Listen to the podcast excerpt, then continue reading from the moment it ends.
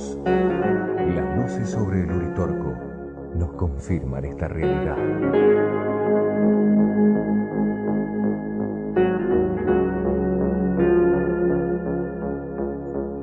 Es pueril creer que vendándose los ojos ante lo desconocido, se suprime lo desconocido.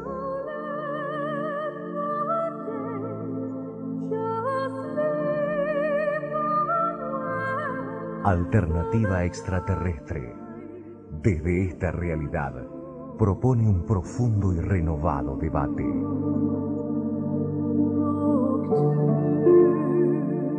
Con los pies en la tierra, con el corazón y la mente abiertos. Alternativa extraterrestre canaliza durante 120 minutos hechos, mitos y comprobaciones que vienen desde más allá de nuestro planeta.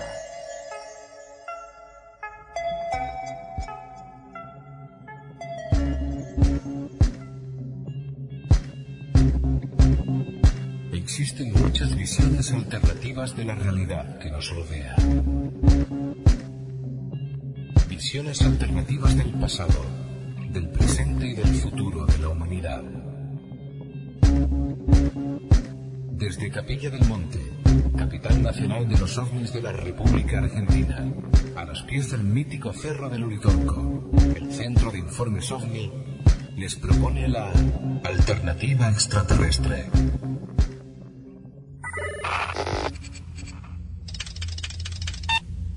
Alternativa extraterrestre. Presenta y dirige Luzmari López. Redacción de noticias Mario Goros Terrazú. Con la colaboración de Daniel Alessandro, Javier Rojas y Matías Molasi. Alternativa extraterrestre es una idea original de Jorge Alberto Suárez.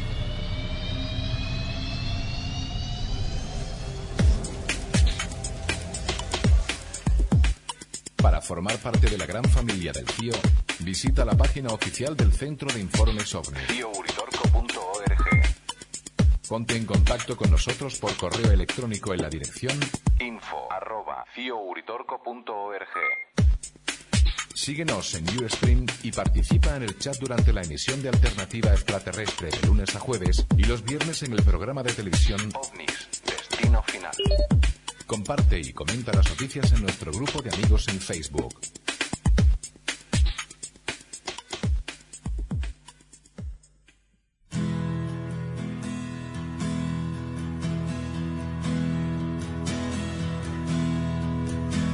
Las ramas han perdido fuerza ya y van quedando pocas hojas por caer. Muy buenas noches y de esta manera iniciamos esta alternativa extraterrestre, órgano de difusión del Centro de Informes OVNI, aquí desde Capilla del Monte, Córdoba, Argentina, a los pies del Cerro Uritorco. Le damos la bienvenida a todos los amigos que ya se están sumando a este chat, a este espacio de Facebook. Bienvenidos, querida familia.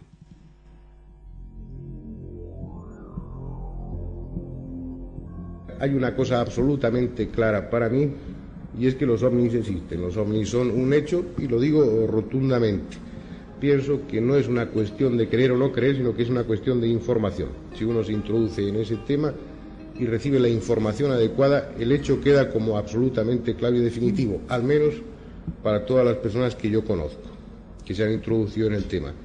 Decir que los ovnis son un hecho no quiere decir nada más que eso, es decir, que existen objetos volantes no identificados.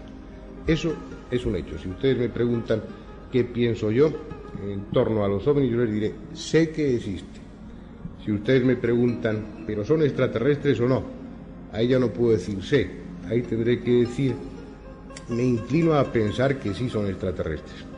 Esa es la diferencia. Muchas personas asocian el tema ovni con todo lo que va detrás y es un tema absolutamente confuso, complejo, y pongan ustedes todos los adjetivos que quieran y cada vez lo es más.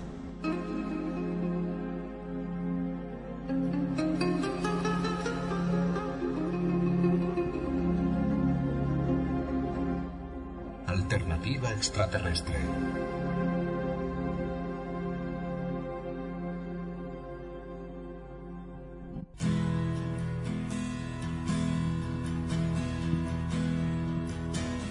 Bien, Alternativa Extraterrestre, programa número 2595 y que es transmitido aún todavía, lo vamos transmitiendo desde www.ustream.tv barra channel barra alternativa ET y en estos últimos domingos hemos iniciado aquí con este espacio de Facebook. Como nos decía un oyente em, en nuestro chat, eh, qué bueno que hayamos dejado Stream y a veces son las circunstancias, ¿no? Las que nos van haciendo y empujando al cambio. A buena hora sabemos tarde o temprano escuchar las señales y seguir el camino por donde más suave, más liviano es. Eh, Usted se había convertido en una plataforma un poco difícil para el oyente y bueno, se nos ha convertido Facebook en una plataforma más interesante, más dinámica. Por supuesto, invitamos a todos los amigos que se están sumando a este chat y a este espacio de Facebook para que aparezcan con sus inquietudes, con sus preguntas, con sus eh, opiniones bienvenidas van a ser. Por ejemplo, voy a nombrar los primeros que he podido copiar porque se me va rapidísimo el chat. Dice Faustino Herrera, buenas noches Luz Mari y demás. Sergio Versace, hola, por favor, ¿podría explicar si la Tierra es plana? Gracias, dice eh, Sergio. Mira, eh, este tema de la tierra plana se ha convertido como en, esos temas de moda que nos regalan eh, los espacios mediáticos, las redes sociales hoy por hoy. Eh, las conversaciones que a veces aparecen desde esos órganos de difusión o también oradores que mm, se ocupan obviamente de leer otras fases de la comunicación y de la información y de la y, del conocimiento si se quiere. Eh, con todo lo que me significa decirlo eh, sí la tierra para mí no es plana no no me amerita ningún tipo de fundamento los discursos que se han planteado hoy por hoy. Y, me dejo por supuesto eh, el camino de seguir más bien profundizando en temas que tienen que ver con esta fascinante tierra que nos trae todavía mucho más para descubrir eh, como planeta, ¿no? Hasta hoy las redes sociales, perdón, hasta hoy eh, al habernos enajenado de estas redes sociales, esta forma de comunicación masiva, eh, nos permitía apenas ver y encontrar información por libros y hoy tenemos la oportunidad no solamente de viajar, sino de leer algunos documentales que nos permiten encontrarnos en esa fantástica, no tierra redonda, sino este fantástico planeta que tiene muchísimo para descubrir. Desde ya, Sergio, que eh, por favor podrías explicar si la Tierra es plana, definitivamente no, no me hago eco de estos mm, conceptos. Nos dice César Márquez que estamos en familia, esta linda familia ya desde Lima, Perú. Un gran saludo, Luz, te queremos mucho. Mañana es el eclipse. Uy, sí, se nos vieron uno de esos hermosos eclipses que se que nos regala justamente vivir en un planeta como este, tan cercano a una luna como la que nos acompaña eh, desde tantos años y al unísono con otros eh, astros como es el Sol, que nos permite también encontrarnos con modalidades y con eh, esa, esa naturaleza que, que, nos hace pensar demasiado más de, de, de, eso que significa, ¿no? Estar frente a estos hechos. Mañana se va a realizar estos eclipses, son, vamos a hablar un poco más adelante, vamos a leer un informe que nos ha llegado sobre el eclipse de mañana y al cual, como nos han preguntado en nuestra sala estos, este fin de semana, los amigos que nos han visitado, que qué opinamos del eclipse, y bueno, vivámoslo, compartámoslo, eh, es un hecho astronómico interesante para, vivir y bueno, aprovechemos los que podamos verlo, no todos lo vamos a poder ver. Y mientras tanto, eh, aun cuando no lo veamos, sabemos que todos los acontecimientos astronómicos eh, hacen que nosotros también se revelen y se despierten eh, células, neuronas y bueno, aprovechémoslo desde ese lugar. Gracias César, mi saludo para toda la familia. Víctor Caro nos dice buenas noches Luz desde Aeroparque Buenos, Buenos Aires. Un rato en rato salgo de trabajar y te puedo escuchar tranquilo. Genial. Un gusto Víctor y gracias. Sergio Versace, gracias, siempre escuché a Jorge y ahora voy a volver a escucharlos. Gracias, Sergio, y para nosotros es un gusto que aparezcan todas estas inquietudes y que nos compartas y nos, inclusive nos sugieran temas para tratar en el programa. José Luis, saludo desde Venezuela para todos los investigadores. Muchísimas gracias, José Luis. Alberto Carlos Vantor, que nos dice, ¿cuándo realizas el Congreso? También nos hizo un saludo en el inicio del chat, que agradecemos, Alberto. Cuéntanos de dónde eres. Y claro que sí, eh, el Congreso, vamos a, motivarnos a, encontrarnos 3, 4 y 3 y 4 de noviembre en Capilla del Monte. Vamos a, en el marco de encuentro, no deja de ser eh, encuentro los congresos, hemos decidido que el Congreso número 20 se va para la fecha del 2018 a razón de conseguir, em, de, tener el objetivo claro de conseguir los recursos para hacer realmente un panel como el que tenemos en lista hace bastantes años y no hemos podido cumplir. Así que sí, claro que sí, Alberto, haremos un encuentro 3, 4 y, 3 y 4 de noviembre. Están ya las reservas em, listas para que usted mejor, usted ya pueden hacer sus reservas anticipadas y entrar en, eh, en línea de lo que vamos a presentar. Ya hay temas a tratar. Deborah Gossen va a estar presente en ese congreso, en ese encuentro. Vamos a mm, llevar toda la temática hacia el mundo subterráneo, un tema que se fue dando causalmente y que nos parece interesante poder tratar, por supuesto, en manos de especialistas. Em, es cierto, Alberto, tenemos más, mm, usuarios en Facebook. Claro que sí, porque en Facebook nosotros tenemos dos y tres Face que hace que, tengamos más usuarios.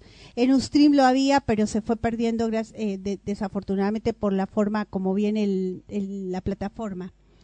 Em, bueno, por acá nos dice Alejandro de Martini, hola Luz, desde Palermo estamos en familia viéndote. Wow qué maravilla. de verdad que sí me ha gustado. Uno eh, tiene siempre o tenía ese pre de no de no dejarse ver. Eh, estábamos muy acostumbrados al tras bambalinas y hemos entendido que bueno es hora de que esta carita y esta voz y estas eh, opiniones comiencen a, a, proponerse en el en el auditorio así que mm, estoy complacida de que sea así María Belén dice, qué pena, se corta la transmisión. Bueno, eso puede ser por la eh, internet de cada uno. Nosotros estamos transmitiendo muy bien y algunos nos están diciendo, como Damián Pérez, que saludamos aquí desde, eh, desde Monte hacia Buenos Aires, donde está él, que hace la, la tarea allí en las redes sociales con con esto del Google Más en nuestra comunidad Congreso CIO y él nos dice que nos están, eh, nos están escuchando en perfectas condiciones.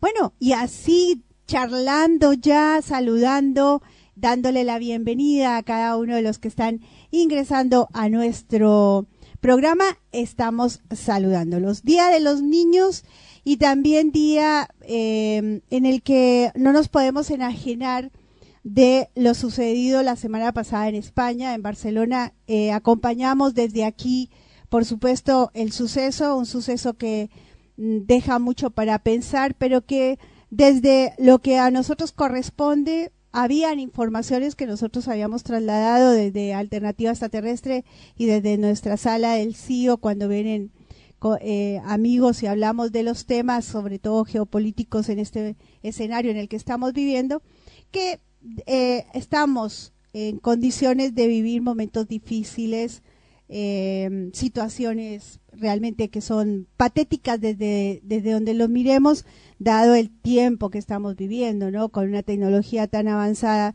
y aún así se están sucediendo estos hechos tan dramáticos como lo que sucedió en Barcelona.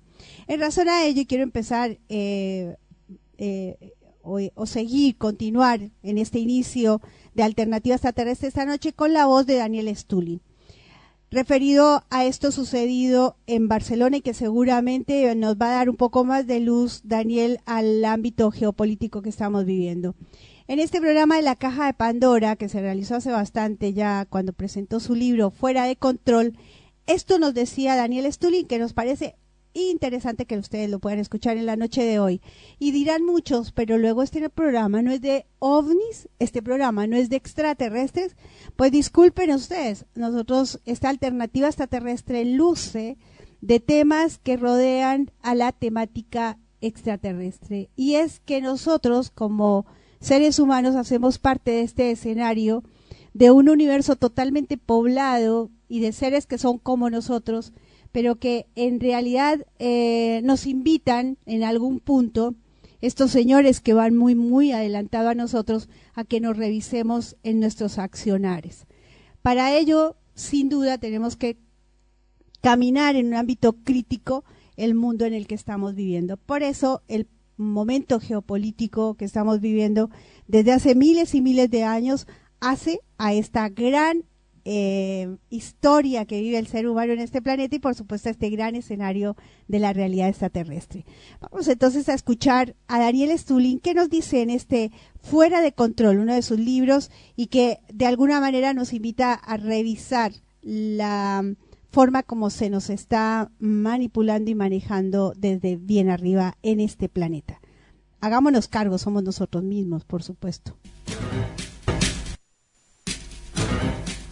¿Es Occidente el principal patrocinador de los terroristas islámicos? Es algo de lo que hoy trataremos en Moira con la ayuda de Daniel Stulin, que acaba de publicar este libro, Fuera de Control, donde aborda extensamente el tema. Daniel, bienvenido a Moira. Bienvenida, buenas noches o buenos días. Muchísimas gracias por la invitación y obviamente siempre un placer estar con ustedes. Eh, antes de ir al libro, a Fuera de Control, me gustaría tratar contigo dos cuestiones locales. Eh, dijiste en una entrevista que Podemos es un fenómeno de la masonería, que está patrocinado por la masonería. ¿Por qué? Yo creo que es, eh, es obvio, aparte de toda la simbología de la presentación ¿no? la, del grupo cuando salieron ¿no? al escenario, también tenemos que entenderlo dentro del concepto de geopolítica. En España dos partidos principales, que es el partido de socialista y el partido de oposición, o en este caso el gobierno, que es PP. Pero también tenemos ah, em, la grandísima mayoría de los españoles, decenas de millones, que son totalmente no se encuentran ni con un grupo ni con el otro. Entonces, ¿qué pasaría si estos decenas de millones de personas que están en una situación ya crítica, están perdiendo sus viviendas, están entre desahucios, pérdida de, de, puestos de trabajo, las familias que viven situaciones ah, desastrosas debido a este desplome económico que estamos viviendo, no solo en España, sino a nivel del mundo entero? ¿Qué pasaría si estos decenas de millones empiezan a perder miedo de verdad, empiezan a convertirse en lo que estamos viendo ahora mismo en Oriente Medio, en Palestina con la ¿Qué pasaría? No hay ni un ejército en el mundo que podría, con decenas de millones de personas enfurecidas, enrabiadas porque sus niños están muriendo, porque sus familias no pueden dinero ni para comer, o como lo hemos visto en Grecia hace ya poco tiempo, donde más de 20% de las mujeres están de necesidades de, ah, de prostituirse para poder llegar al fin del mes con sus familiares. Entonces, en una situación como esta, un grupo como Podemos, con este tipo cuyo nombre ni lo sé ni me interesa, ni saber ni cómo se llama, pero es la imagen de lo que representa este tipo con coleta, vestido como cualquier otro ciudadano. Es decir, tenéis decenas de millones de personas que este les va a llevar por un camino a estas personas digamos, la tercera vía y después de X tiempo este partido va a autosucidarse, como ya hemos visto en el caso de Ceris en Grecia y tantos otros ejemplos en el mundo entero. Entonces necesitan un partido como este, que es el caso de Podemos, ah, para llevar no por el tercer vía de esas decenas de millones de personas cuyo fin no tiene nada que ver con el objetivo del partido en sí. No te podría decir exactamente las raíces de Ciudadanos, ah, no les conozco muy bien más allá de lo que estamos viendo en los medios de comunicación, pero vuelvo a repetir, ningún grupo político y sobre todo uno nuevo, que es el caso de Podemos, podría salir y tener tantos medios de comunicación haciéndoles caso, al menos que está financiado, patrocinado y bien representado por la clase gobernante de una perspectiva o de la otra. Eh, hablamos de Podemos, antes has mencionado un poco por encima a Ciudadanos.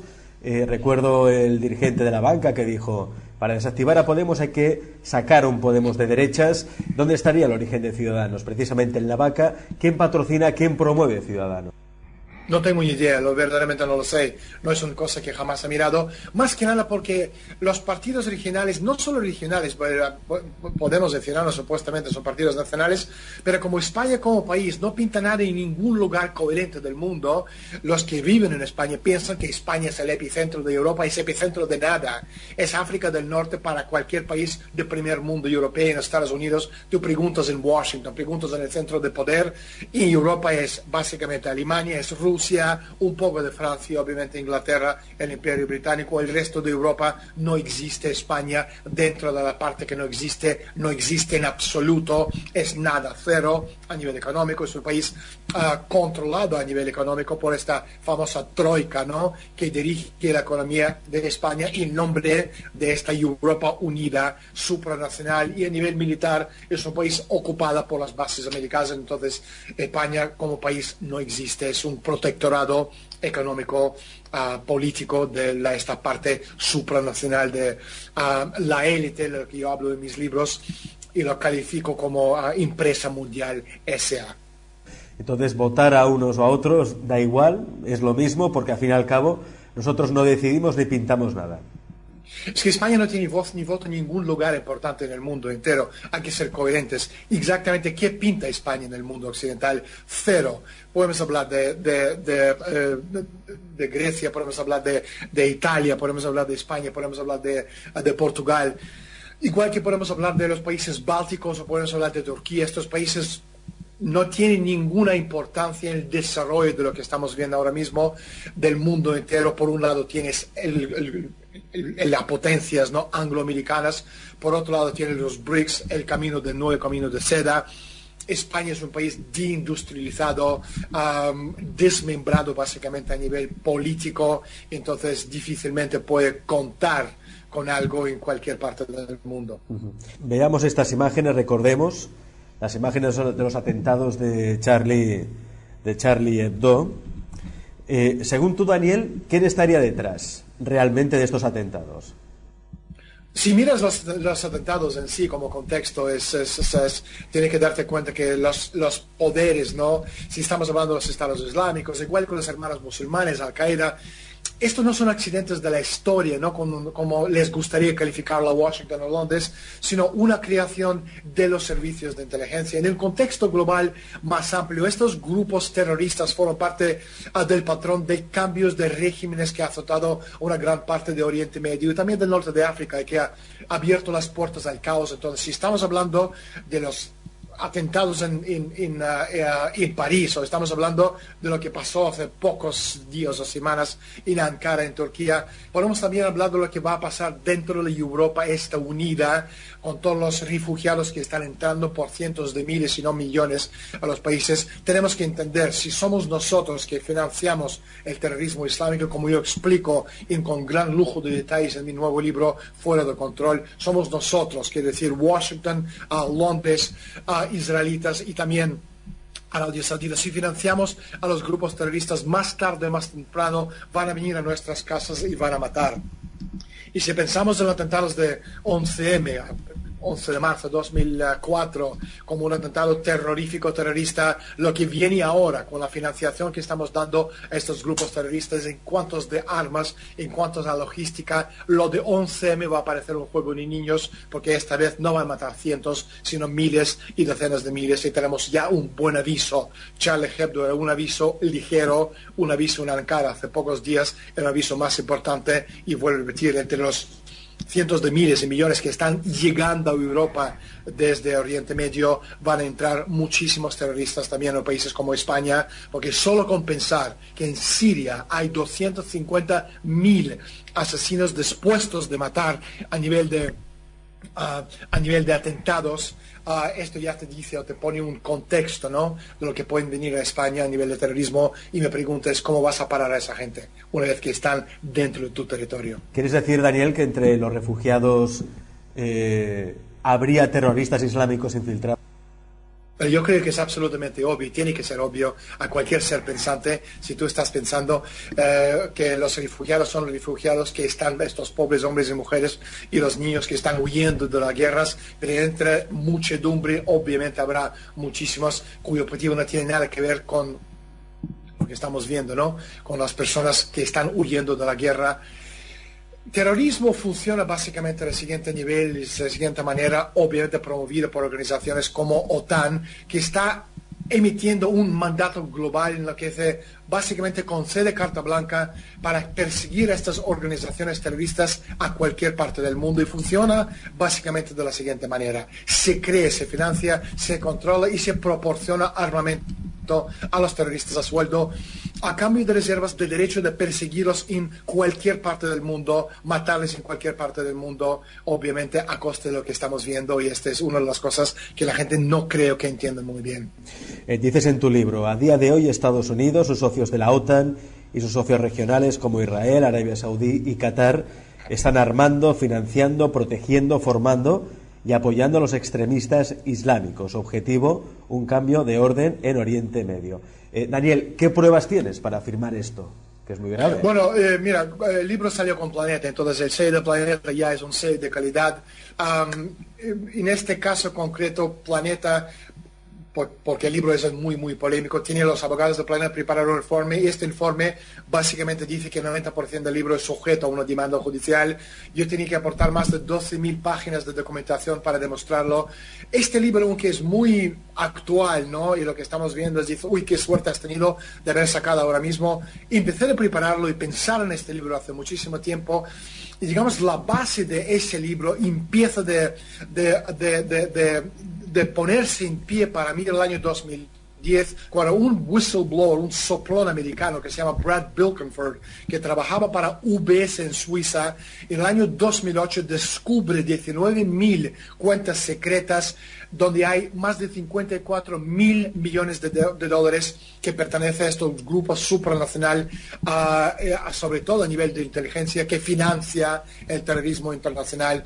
Muchísimos de estos documentos me vienen a mí y una vez que me llegaron los documentos, tú empiezas a darte cuenta de qué forma se financia el terrorismo internacional y a partir de ese punto, más de cinco años atrás, yo empiezo a poner en pie este libro que hoy en día está en la calle y de hecho ya es uno de los más vendidos de España. ¿Y cómo es, Daniel? Muchos se preguntarán, ¿no? ¿Cómo es que esa información de vital importancia, tan importante, llega solo a tus manos? ¿Esa información no ha llegado también a otros medios de comunicación? Ha llegado a muchos medios de comunicación, pero los medios de comunicación principales forman parte de la élite mundial, están bien domesticados y de ninguna forma podrían sacar esta información a la luz. Si tú miras los grandes medios americanos, New York Times, Washington Post, Fox, uh, CNN, tú crees que lo que hemos visto hace unos pocos días, ¿no? Con el caso de hearings, ¿no? Y el Senado americano, del circo más bien dicho, de situación en Benghazi donde estaban cuestionando los senadores americanos a Hillary Clinton, que esta información ellos no tienen acceso a esta información? Por supuesto que sí. ¿Tú crees que los medios americanos no saben que la firma de Hillary Clinton está en el documento donde pone que la financiación, sobre todo a nivel de armamentística de estos grupos terroristas que más tarde en el año 2011 matan a Gaddafi? Estamos hablando de Brigada 17 de febrero, estamos hablando del escudo de Libia no viene y no tienen acceso el gobierno americano, no tiene acceso los Foxes, los CNNs, los AB, ABCs. Americana como New York Times o Washington Post, si lo tengo yo acceso a esta información, obviamente lo tiene. ¿Por qué no sacan a la luz? ¿Por qué no han hecho ni una pregunta a Hillary Clinton preguntándole cómo es posible, senadora Clinton o ex congresista Clinton o ex lo que sea Hillary Clinton, secretaria de Estado en este caso, cómo es posible que usted firme un documento que financia, proporciona armas a los terroristas a través de la embajada americana en Benghazi, que más tarde mata a Muammar Gaddafi y un año más tarde, en septiembre del año 2012, usando las mismas armas, estas mismas terroristas mandan matan al embajador americano en Benghazi, a Chris Stevens y tres de sus colaboradores. Ni una pregunta relacionada con financiación a nivel armamentístico y obviamente nadie ha preguntado a Hillary Clinton ni a nadie más ¿Cómo es posible que estos grupos terroristas se financien? ¿De dónde viene la fuente de financiación? Y te puedo decir, porque tenemos la documentación que lo demuestra, que las mismas personas que financian terrorismo internacional, el testaferro de estas cuentas en UBS en Suiza, que es un señor que se llama Abdullah Aziz, que es íntimo amigo de ex ah, ah, alcalde de Nueva York, ah, Rodolfo Giuliani, es el mismo persona que es el testaferro de Osama Bin Laden de Al Qaeda y en el año 2008 financia la campaña presidencial del senador Barack Obama a través del chairman o consejero de UBS de Américas, un señor que se llama Robert Wolf toda esa gente tiene que estar en la cárcel. Y de esto tenemos la pantomina de los medios de comunicación de masa, tanto en España como en Estados Unidos, como en Inglaterra, en Francia, en los demás países, haciendo, fingiendo como si no supieran que el terrorismo internacional se financia a través de las organizaciones y bancos occidentales financiados a base de drogas y terrorismo y países como Arabia Saudí, que desde el año 79 ha gastado más de 87 mil millones de dólares en financiar el terrorismo internacional. Así que los mismos que financian a nuestros líderes políticos son los mismos que financian a los terroristas islámicos. Yo creo que es obvio, podemos tener, ya sé que tenemos poco tiempo, pero para terminar, ¿no? Un buen ejemplo, el rey Salman de Arabia Saudí, íntimo amigo de Juan Carlos de Borbón, íntimo amigo del presidente americano Barack Obama, en el año 1998 de su cuenta personal, según la CIA y la NSA americana, sale 120 millones de dólares destinados a una fundación benéfica que es la tapadera de Al Qaeda en Bosnia de Benny de Benny Valencia, que básicamente actúa como tapadera de Al Qaeda y terrorismo internacional. Sabiendo esta información y no actuando contra el rey de Arabia Saudita, te explica exactamente que toda esta guerra contra el terror es una farsa más grande de la historia. Entonces el objetivo, Daniel, ¿cuál es? ¿Crear un enemigo como el Estado Islámico para justificar la guerra por el petróleo? Hay muchísimos objetivos, no hay nunca un solo objetivo, pues la guerra de recursos naturales es obviamente un, un, objetivo importante, desmontaje de los estados-naciones es otro, guerra perpetua es tercero, y sobre todo crear este mundo postindustrial, el mundo de empresa mundial SA única, cuyo objetivo obviamente no tiene que ver con los intereses de los países y de las naciones y de las, de las 99% de las personas en este mundo. Y todos esos objetivos comunes se despliegan, se hacen usando el terror wahabista en todo el planeta. En el segundo lugar, obviamente estamos viendo el desvío de miles de millones de petrodólares que han ido a parar en su mayoría a las cuentas de City de Londres y obviamente esta guerra contra el terror, como ya he comentado, es una pantomima criada a propósito por los tres principales estados que apoyan el terrorismo internacional, Arabia Saudita que lo financia, a Inglaterra, Londres, que básicamente tiene su sede principal de todos los grupos terroristas del mundo, y Estados Unidos que usa el terrorismo para sus objetivos que ya hemos comentado ad nauseum hoy en otras entrevistas. Dices, Daniel, en tu libro, recordamos Fuera de Control, fruto de toda esta estrategia, la tensión con las naciones islámicas irá en aumento y la crisis internacional crecerá en un futuro próximo, y es que lo que estamos viendo en el presente no es una simple guerra de religión, sino las huellas de un juego geopolítico de profundo y largo alcance. Eh, para los espectadores de Boira, Daniel, ¿qué futuro nos espera? Eh, depende de exactamente si la gente se da cuenta de lo que está pasando. El principal peligro se deriva de la abolición del principio de la soberanía nacional al crearse guerras religiosas en toda Eurasia y en África y también ah, en, norte de en, Europa, no solo en Eurasia. Si lo consiguen Ah, nos llevarán a un enfrentamiento directo con Rusia y China, así como al aterrador reino de un conflicto nuclear global. Y no pensemos ni por un momento que los estrategas británicos, estadounidenses de Londres y de Washington no son conscientes de ello. Hemos visto las guerras en Afganistán, después vino Irak, después tenemos Libia, ahora Siria, después de Siria vendrá Irán, después de Irán irá Rusia y la tercera guerra termonuclear que básicamente nos llevaría al fin del mundo los estrategas americanos y británicos lo entienden perfectamente, pero ellos creen, aunque a coste de 5 o 6 mil millones de muertos, que ellos pueden ganar esta guerra contra Rusia y China, y lo único que tenemos que hacer es rezar que no sea así, y la gente menos perversa y sus puntos de vista, de vista predominan sobre estas, el fanatismo ¿no? que estamos viendo en el día de hoy.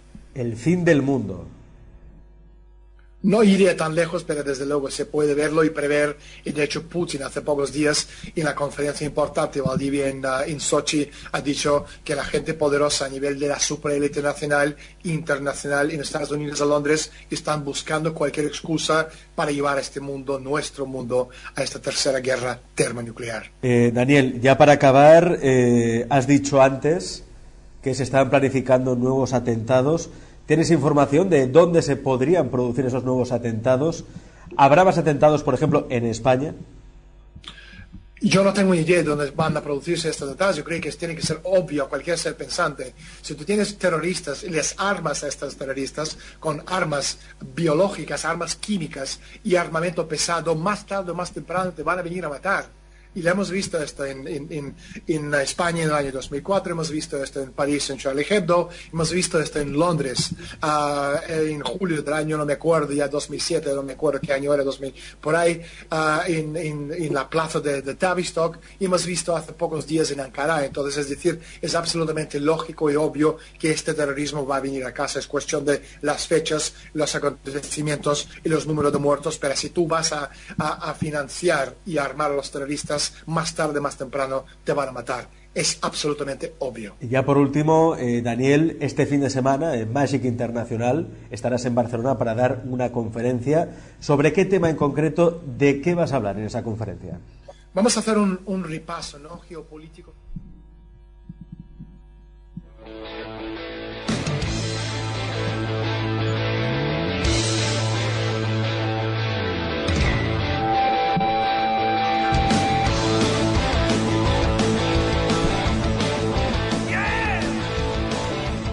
Y aquí estamos, esta alternativa extraterrestre con música de Huff, este rock mm, argentino que, bueno, ha pedido el público.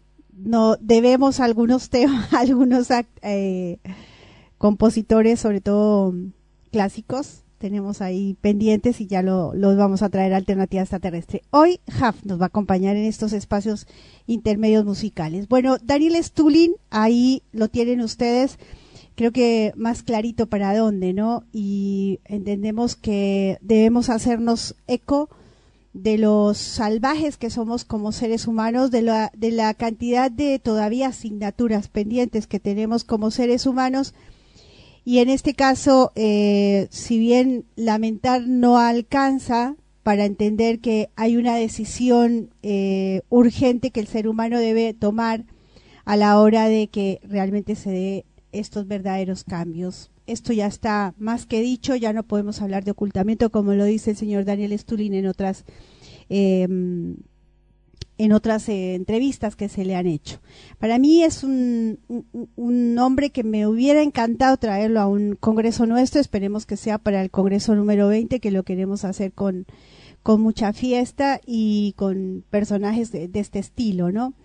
Eh, ahí lo dijo, hay aquí en el, en el chat alguien nos hacía un comentario, vamos a leer algunos saludos y seguramente me voy a encontrar con el comentario acerca de este tema. Alberto Carlos, bueno, nos preguntaba sobre el Congreso, ya respondimos. Tessy González nos dice gracias por estar, buenas noches, gracias a ti por estar aquí. Claudio Gambone también un saludo para Claudio allí en Buenos Aires. Eh, quien nos acompaña también esta noche en el programa y quien hace parte de estas personas que colaboran, hacen sus aportes a nuestra cuenta de la Fundación. Gracias, Claudio. Marila Ron, buenas noches. Clary Luz. Ay, Clary, la familia no es Clary, es Cari. Cari, Karina, eh, Dieguito y Francisquito. Luz, buenas noches, aquí atentos como todos los domingos, cariños desde Rosario, mi abrazo fraterno. Marilo Rowe nos dice Luz, no pude guardar las transmisiones porque está en vivo, pero te escucho en iVox. Excelente. Em, es una forma más de podernos escuchar. Quienes no nos pueden escuchar en vivo, eh, lo pueden hacer desde la plataforma de iVox o de iTunes, inclusive también en la plataforma eh, que ha diseñado nuestro amigo Mario Goros Terrazú, Mixcloud, en forma de podcast. Pueden eh, descargarlo y después escucharlo. Así que muchísimas gracias a nuestra amiga Marina Marila Rowe y aprovecho este comentario para contarles que estamos en eh, duplex con Radio Más Pilar de la ciudad de Buenos Aires. Alternativa extraterrestre en vivo, como desde sus comienzos. Una idea de Jorge Suárez. Los domingos a las 21 desde Capilla del Monte. Noticias, debates, invitados. Alternativa extraterrestre. Órgano de difusión del Centro de Informes OVNI-CIO. Para desmistificar el tema OVNI. Domingo, 21 horas, radiomaspilar.com.ar. Siempre más.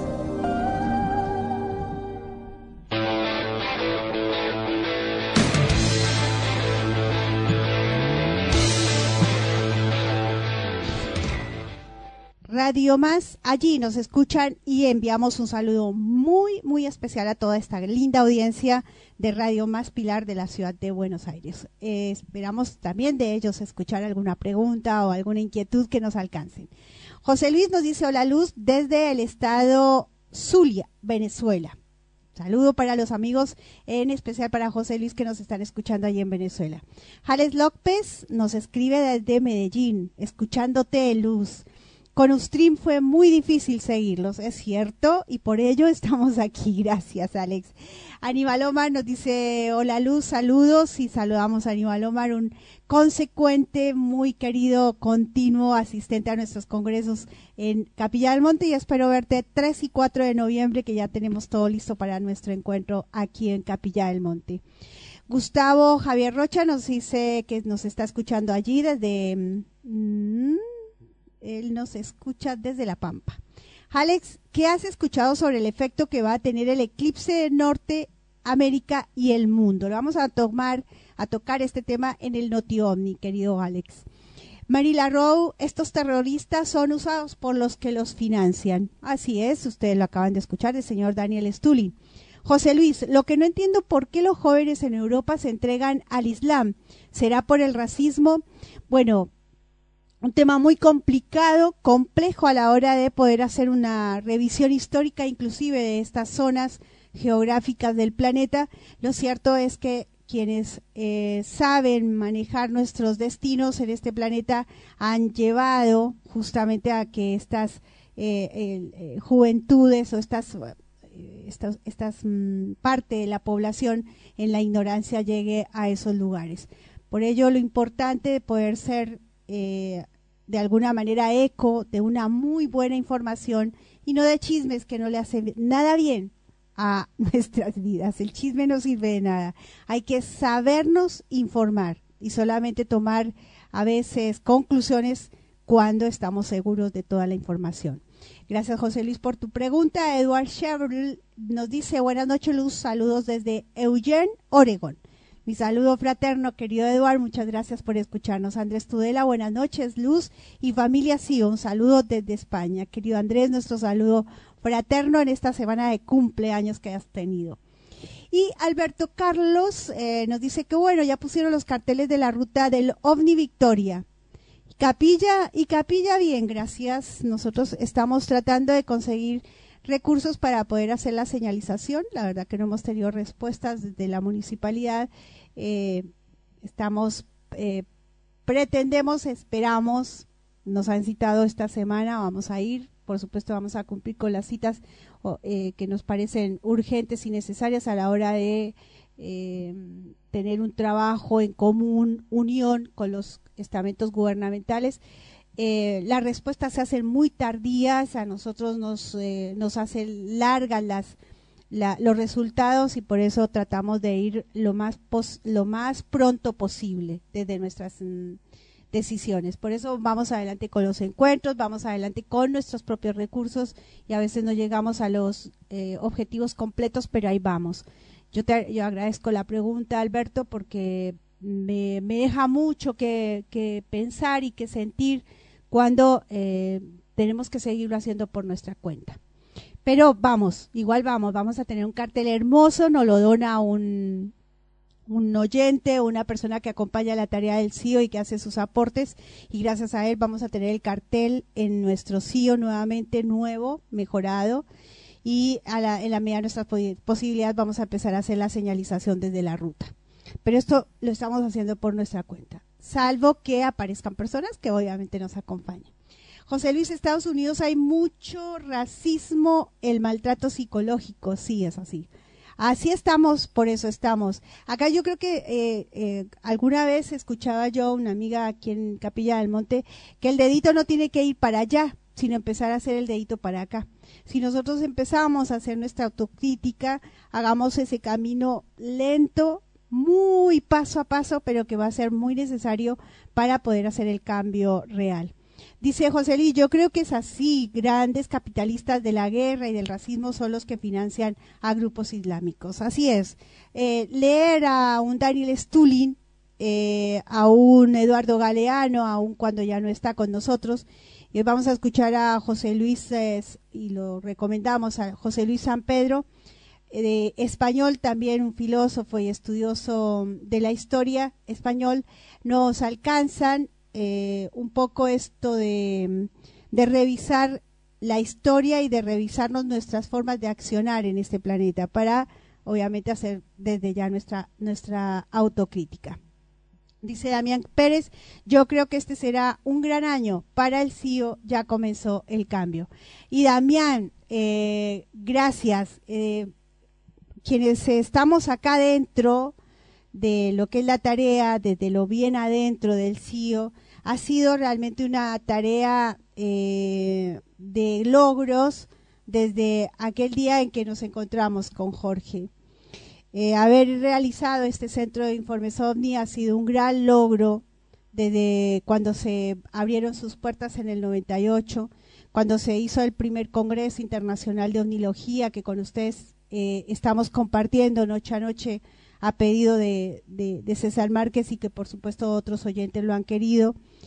Eh, congreso a Congreso ha sido un gran logro y sabemos que tenemos un camino todavía largo por recorrer. Hemos sido pacientes, hemos sido contemplativos a las circunstancias porque entendemos que es la única forma de poder permanecer. Ahí vamos, ahí vamos. Eh, son eh, las tareas más Mm, que, tienen una larga avanzada, tienen unas dificultades propias, pero que no han sido nunca eh, suficientes para decir me detengo. Y yo me asombro, porque a veces eh, digo, miro por qué no, por qué no paro, ¿no? Pero no, eh, Luz tiene para, para y mucho más.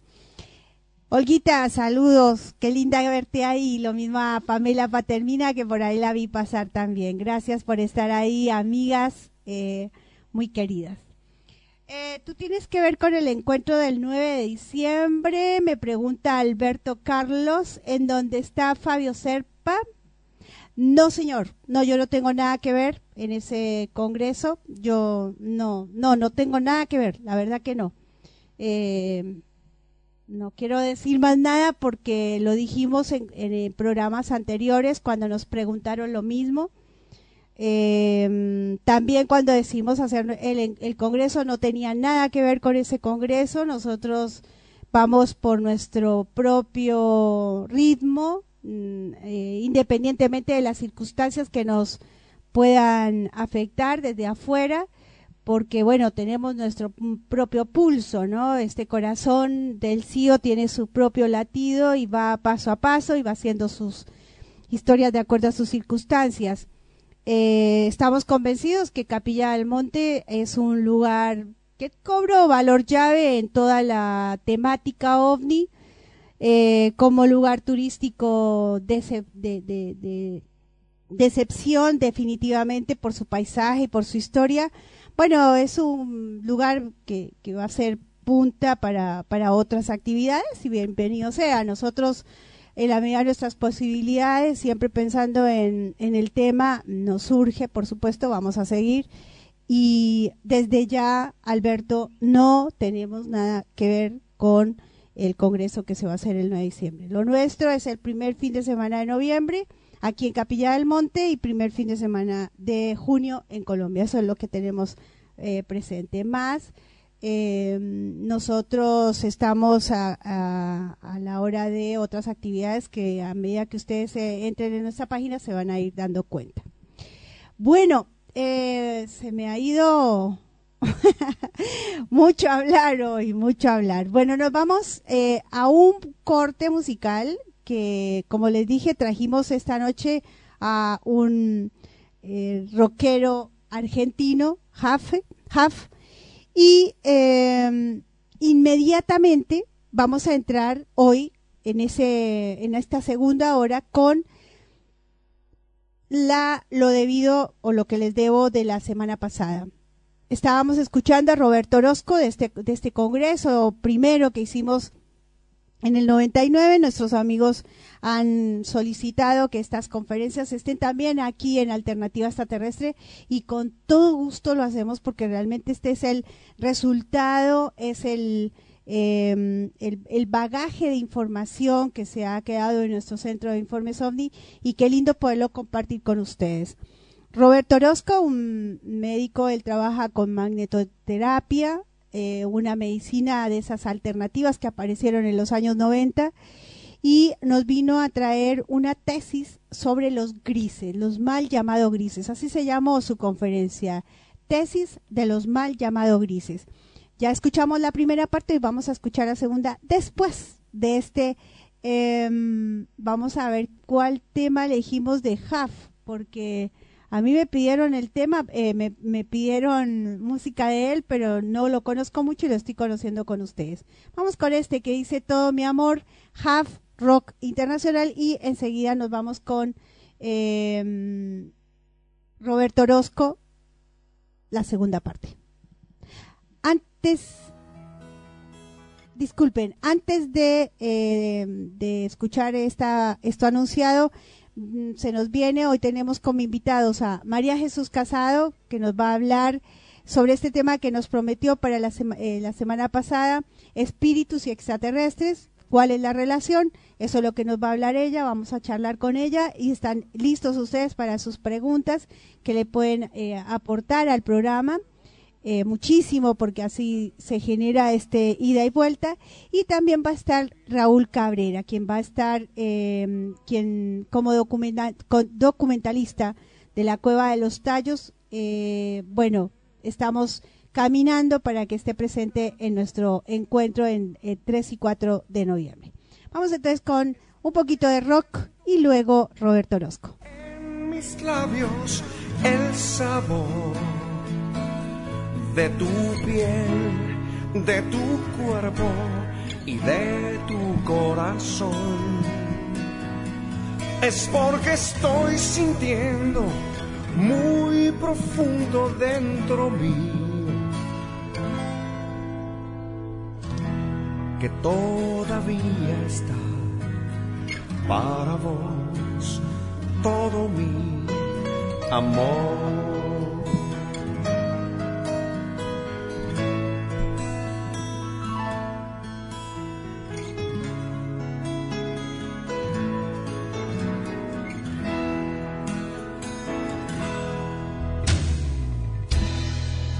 Pasado mucho tiempo de la separación. Ha caído mucho hielo sobre la ilusión. Siento latir mi solitario corazón. Temo vivir una espera más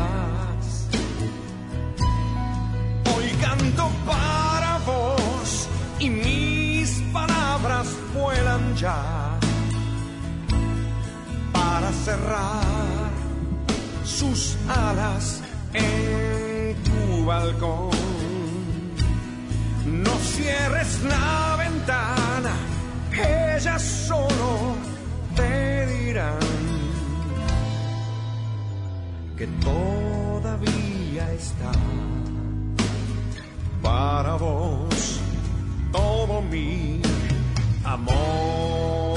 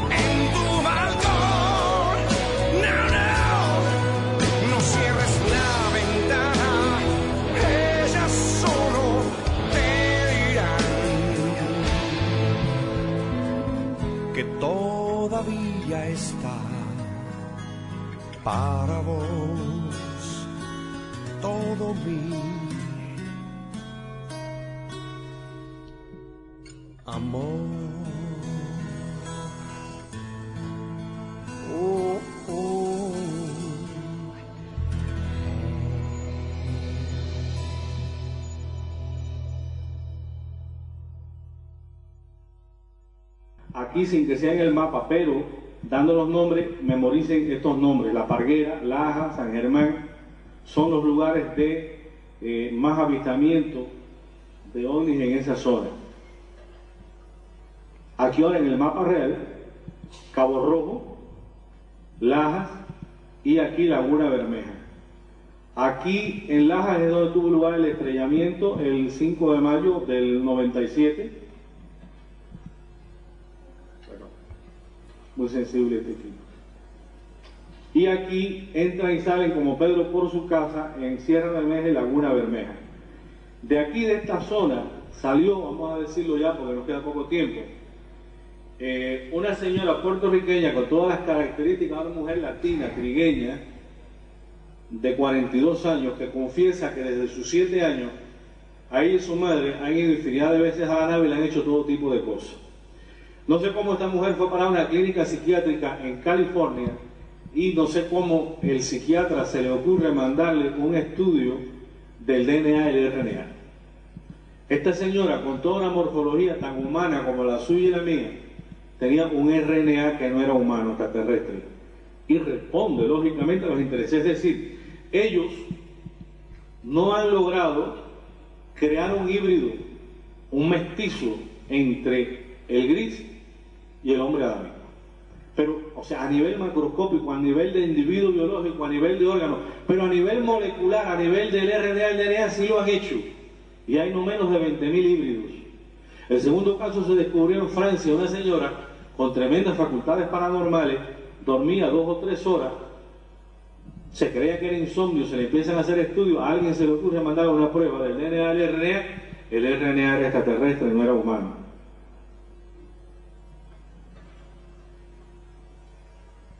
Margarita Fabián y su libro, y aunque le hemos dado más información directa a ustedes, preferimos leerle de Margarita Fabián un criterio, porque es bueno poner en boca de terceras personas un criterio que puede ser poner, puesto en duda, y esto nos habla hasta qué punto es un criterio de consenso. Por ejemplo, dice Margarita Fabián, quien también en su libro da la noticia de que ya los grises lo han desplazado al menos del yunque, dice, estos llamados EVE, o sea, entidad biológica extraterrestre que se encuentran en la Tierra y son denominados como los grises, son considerados peligrosos por los casos de personas que han sido abducidas. También le ponen implantes a las personas, sin ellas darse cuenta, para poder manipularlos y ponerlos en contra del plan de la Confederación. Los rigelianos son considerados peligrosos porque parece ser que su civilización se ha ido destruyendo y les gusta tener contacto sexual con mujeres de la Tierra para luego sacarle los bebés. Todas estas evoluciones son parte de evoluciones inferiores que violan el libre albedrío de las personas. Muchos de ellos quieren hibridarse con los seres de la Tierra. La mayoría de los extraterrestres confederados tienen una forma humana celestial y es bueno señalar que ningún miembro de la Confederación Intergaláctica hacen abducciones ni pone implante a los seres humanos. Si alguien me pregunta, y la clasificación de bueno y malo es falsa, si vamos al criterio de Platón y de Nietzsche que no existe ni el bien ni el mal, pero es muy práctica decir de que son buenos los que nos benefician y malos los que nos dañan. Y si alguien me pregunta, ¿de dónde vienen los buenos? Vienen de Orión, vienen de Sirio, vienen de Pleiades, vienen de Ericón. ¿De dónde vienen los malos? Vienen del Zeta Reticuli, vienen de Rigel, vienen de Draco, vienen de la Osa Mayor, vienen de la Osa Menor. Margarita aquí es mucho más amplia y dice, planetas de la Confederación. Actualmente hay confederados aproximadamente 1040 planetas y sus lunas. Entre ellos Alfa Centauro 1, Antares, Arturus, Acudrux, Amidón, Alfa Centauro, Apu, Almacín, Angelón, Andrómeda, Centella, Cisne, Servión, Cali, Seca, Celex, Serpicán, Can Mayor, Ganímede, Júpiter, Sirio, Porciones, Estrella Polar, Ormay, Orión, Venus, Humo, Ericón, Felita, Saturno, Empujo, Sex, Soxa, Rugo, Marte, Urano, Silox, Linor, Mercurio, Pleiades, Lidia y otros más que no conocemos. planetas calificados como peligrosos y negativos, Kerr, Kurki, Rigel, Zeta Reticuli, Draconianos y los del planeta Marte. Aunque sea rápido, pero es importante que ustedes oigan esto y se ubiquen.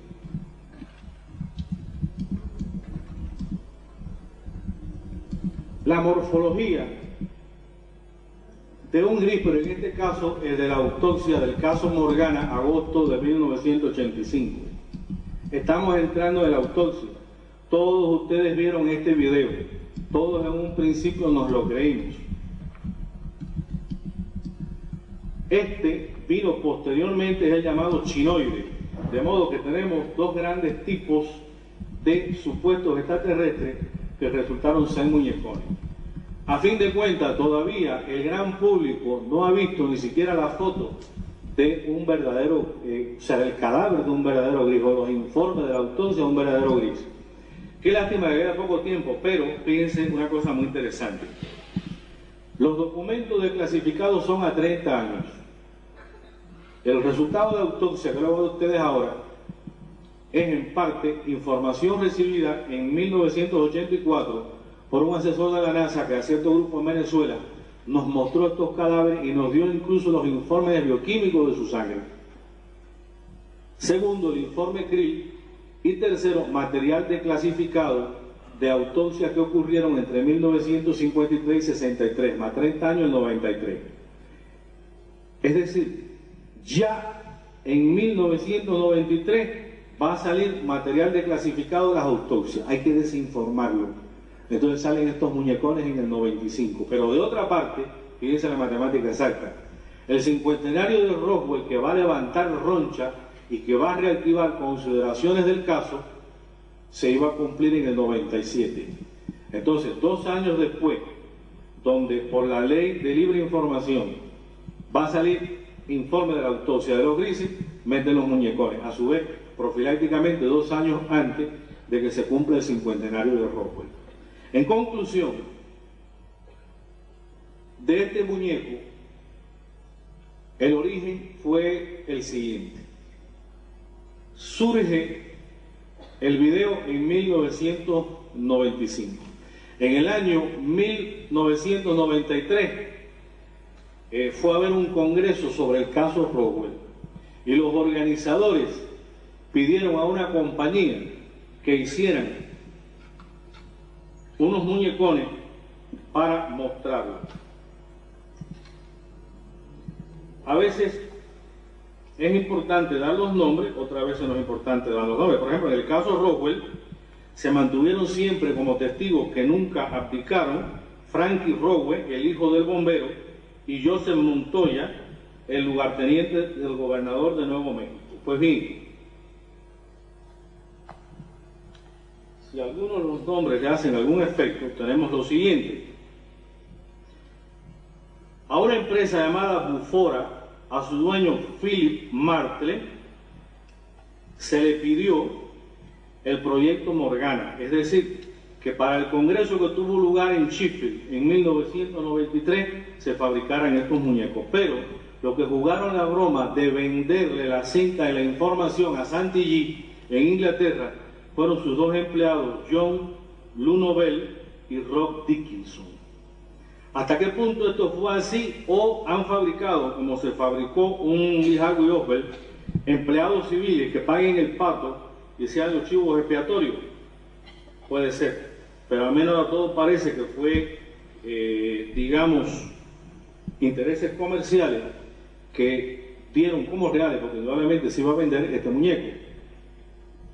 Y este otro, el llamado chinoide, está precedido de una historia de que 10 años antes unos japoneses lo tenían, vino a Estados Unidos, eh, salió en el internet, salió como con subtítulo de que era una foto original, porque tenía livideces cadavéricas, escoriaciones, todo muy bien hecho.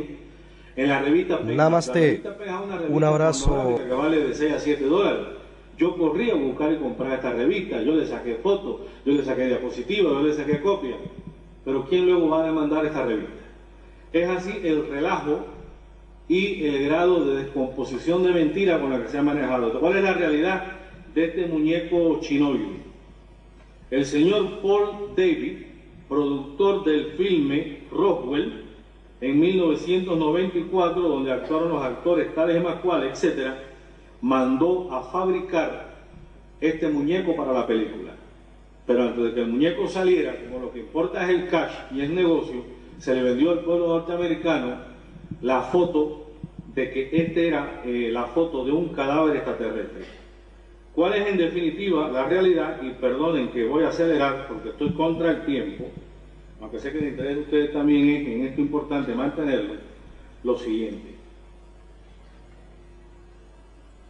La realidad de la autopsia, de la que nadie nunca ha tenido una vista, es la siguiente. No tienen pelo, su piel es escamosa como la de la iguana y el camaleón de color gris. No tienen pabellón auricular o oreja, sino un orificio igual que los reptiles, su piel es de reptil también.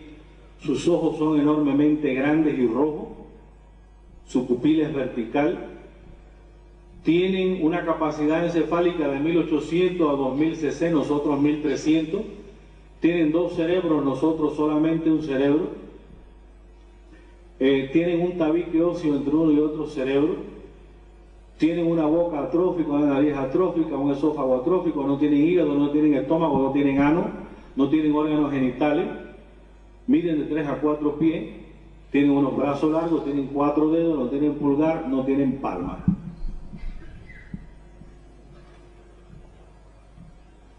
Cuando se ve en colores eh, este muñeco con livideces cadavéricas, que el patólogo lo sabe, escoriaciones y demás, cualquiera se traga, como me lo creyó, que estaba frente a la foto de un cadáver. Aquí dibujos de las autopsias de cómo estos seres tienen únicamente cuatro dedos, el muñecón tenía seis,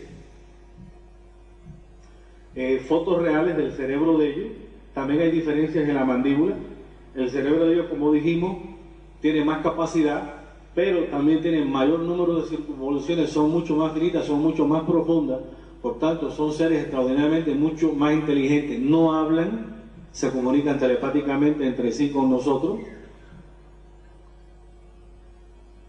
no tienen hígado, su pulmón es atrófico, no tienen eh, prácticamente sistema inmunológico, se infectan y se mueren enseguida. Bien, vamos a pasar a un capítulo interesante donde ya directamente entra mi investigación de terreno. Tenemos que los grises no tienen tubo digestivo, no tienen genitales y quieren y necesitan adaptarse a la ecología de este planeta tenemos que justamente esos eran los órganos que ellos mutilaban en el ganado, al que le sacaban la boca, la garganta, los órganos genitales, el tubo digestivo y la sangre. Olvidé decirle que ellos no tienen sangre, tienen un líquido viscoso como una linfa cristalina, viscosa, a veces con una tendencia a un color verde. Por eso los animales eran siempre desangrados. Bien.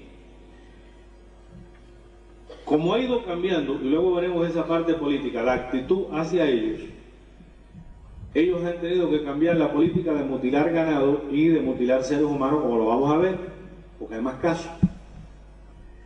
Entonces, como ellos manejan ingeniería genética, así como el hombre utiliza el perro, utiliza el caballo, el perro como guardián, el caballo como cabalgadura, el ganado como proveedor de otras cosas, para ellos no es nada fabricar con ingeniería genética un ente que haga este trabajo sucio de la colección de muestras.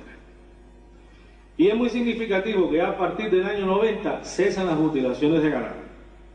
El investigador puertorriqueño de la revista Evidencia OVNI me mostró en cabina, en el show de Cristina en Miami, pero no lo mostró en cámara, una foto enorme de un animal de ingeniería genética creado por ellos.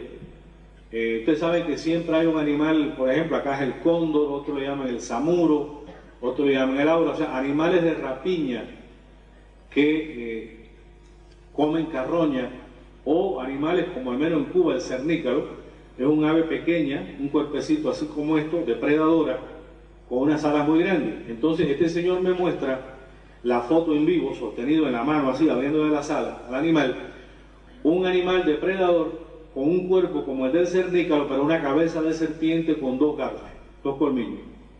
Este animal atacaba nada más que, lo más grande que atacaba era gallinas y conejos en Puerto Rico, le sacaba la sangre y la transportaba.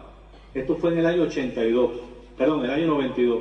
Y ya a partir del 94 empiezan, y duró durante cinco años, las manifestaciones de lo que los puertorriqueños llamaron eh, criollamente el chupacabra, o sea, ese animal broad predator, depredador de sangre, que sustituyó entonces a este cernícalo, a este animal, porque tenían para poder sacar más volumen. Entonces, el primer libro escrito sobre este animal fue de Scott Corrales, un investigador que se trasladó a Puerto Rico y le dio el nombre de el depredador paranormal. Era un predador, pero paranormal porque se materializaba y se desmaterializaba. No era que existía en una zona y usted lo podía correr y agarrarlo. Es la forma como Osejo y nosotros en Miami eh, vimos el chupacabra, después esta imagen fue de la prensa de Puerto Rico por la internet. La forma en que fue visto en México y finalmente eh, el retrato hablado como fue visto en Puerto Rico. Aquí está en blanco y negro, pero aparece de un color más o menos marrón, una piel viscosa, un alerón en el lomo para tener más estabilidad. Cuando jugaba unos ojos potentemente rojos y esa lengüeta que ustedes le ven es la que aparentemente succionaba órganos, porque se descubrió en México por el periodista argentino Alberto Leyes de que no solamente sacaba toda la sangre del animal, sino que fueron, trataron de cogerlo en una trampa y fueron persiguiéndolo como a dos cuadras, se empiezan a encontrar en el terreno botados hígados de la cabra y otros órganos, entonces empezaron a hacer la autopsia de los animales y no solamente faltaba la sangre, sino que faltaba el hígado y faltaban órganos del tubo digestivo. O sea, se repite la historia. El chupacabra chupaba o succionaba o desmaterializaba o rematerializaba los órganos que le falta al gris y los órganos que desaparecían en la mutilación del ganado. O sea, si ponemos en una columna los órganos que le mutilaban al ganado, los órganos que le faltan a los grises y los órganos que tomaba el chupacabra son los mismos. Y es la razón fundamental por la que nosotros pensamos que era un producto de ingeniería genética de estos grises, porque el programa y el objetivo es el mismo. Segundo, se veían naves en Puerto Rico al mismo tiempo que después entonces aparecía un ataque del chupacabra. Tercero, existe una ley universal de que en cada individuo cuando hace algo se proyecta. Y estos grises han creado un monigote de ingeniería genética donde están proyectando también la morfología de su cuerpo. Son leyes psiquiátricas que se cumplen a través del subconsciente. Y cuarto, informaciones directamente de Ridan de qué y cómo esto es un producto de la ingeniería genética de los grises en sus bases del Triángulo de la Bermuda.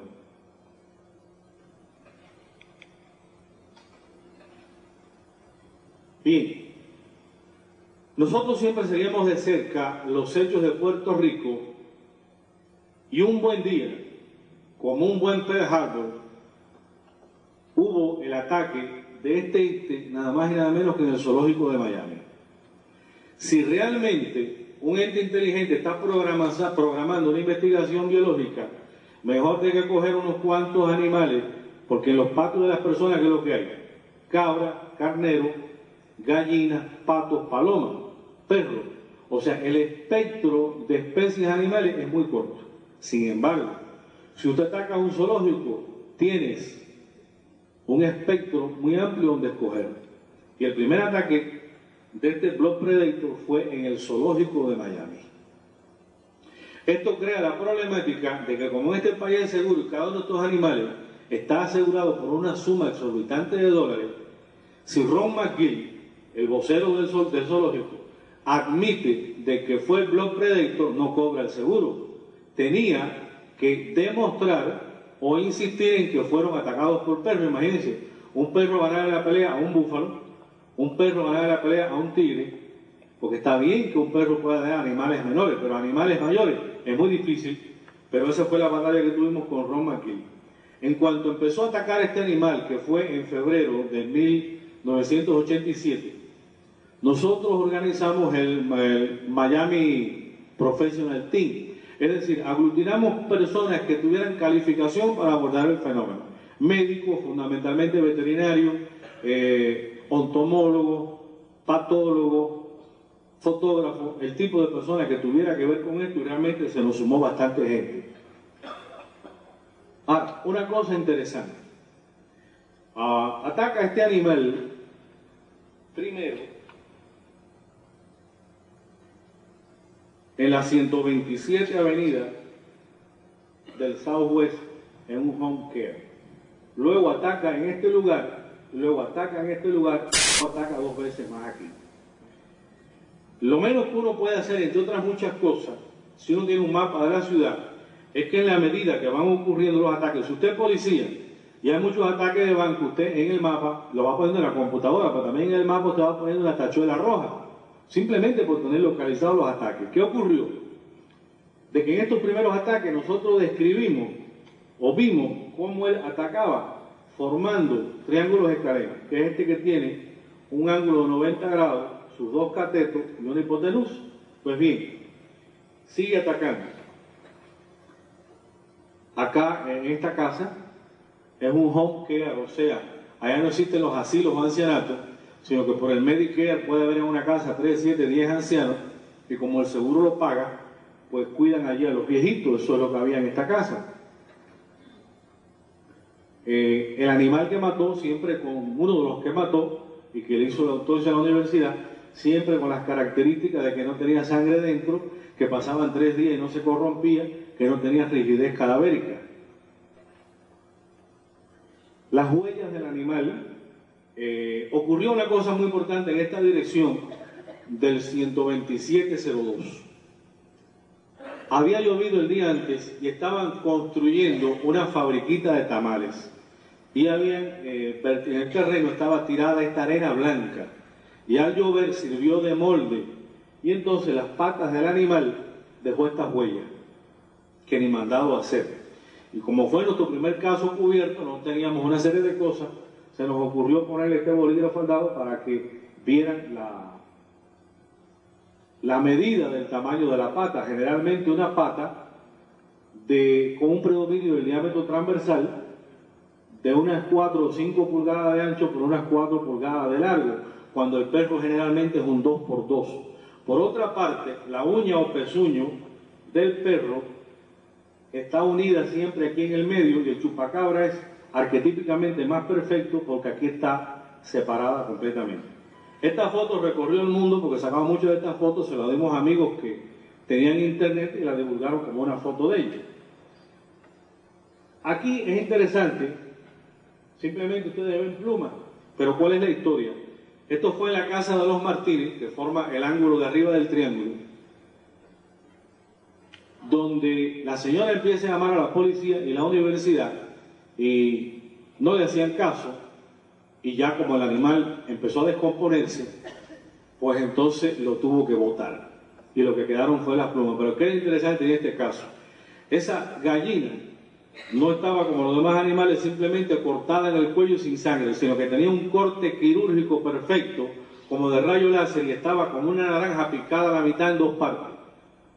O sea, le estamos trayendo una octava parte de los casos que cubrimos en Miami, de las andanzas de este engendro creado por estos seres, porque el material todos son varios videos, más de 400 eh, fotos, un total eh, de varios moldes de yeso, estudiamos la sangre del chupacabra, veremos luego a eso, los moldes, pero aquí solamente le podemos traer una fracción como parte del enfoque de los grises. Jorge, el carrusel. Ahí está bien. Derecho.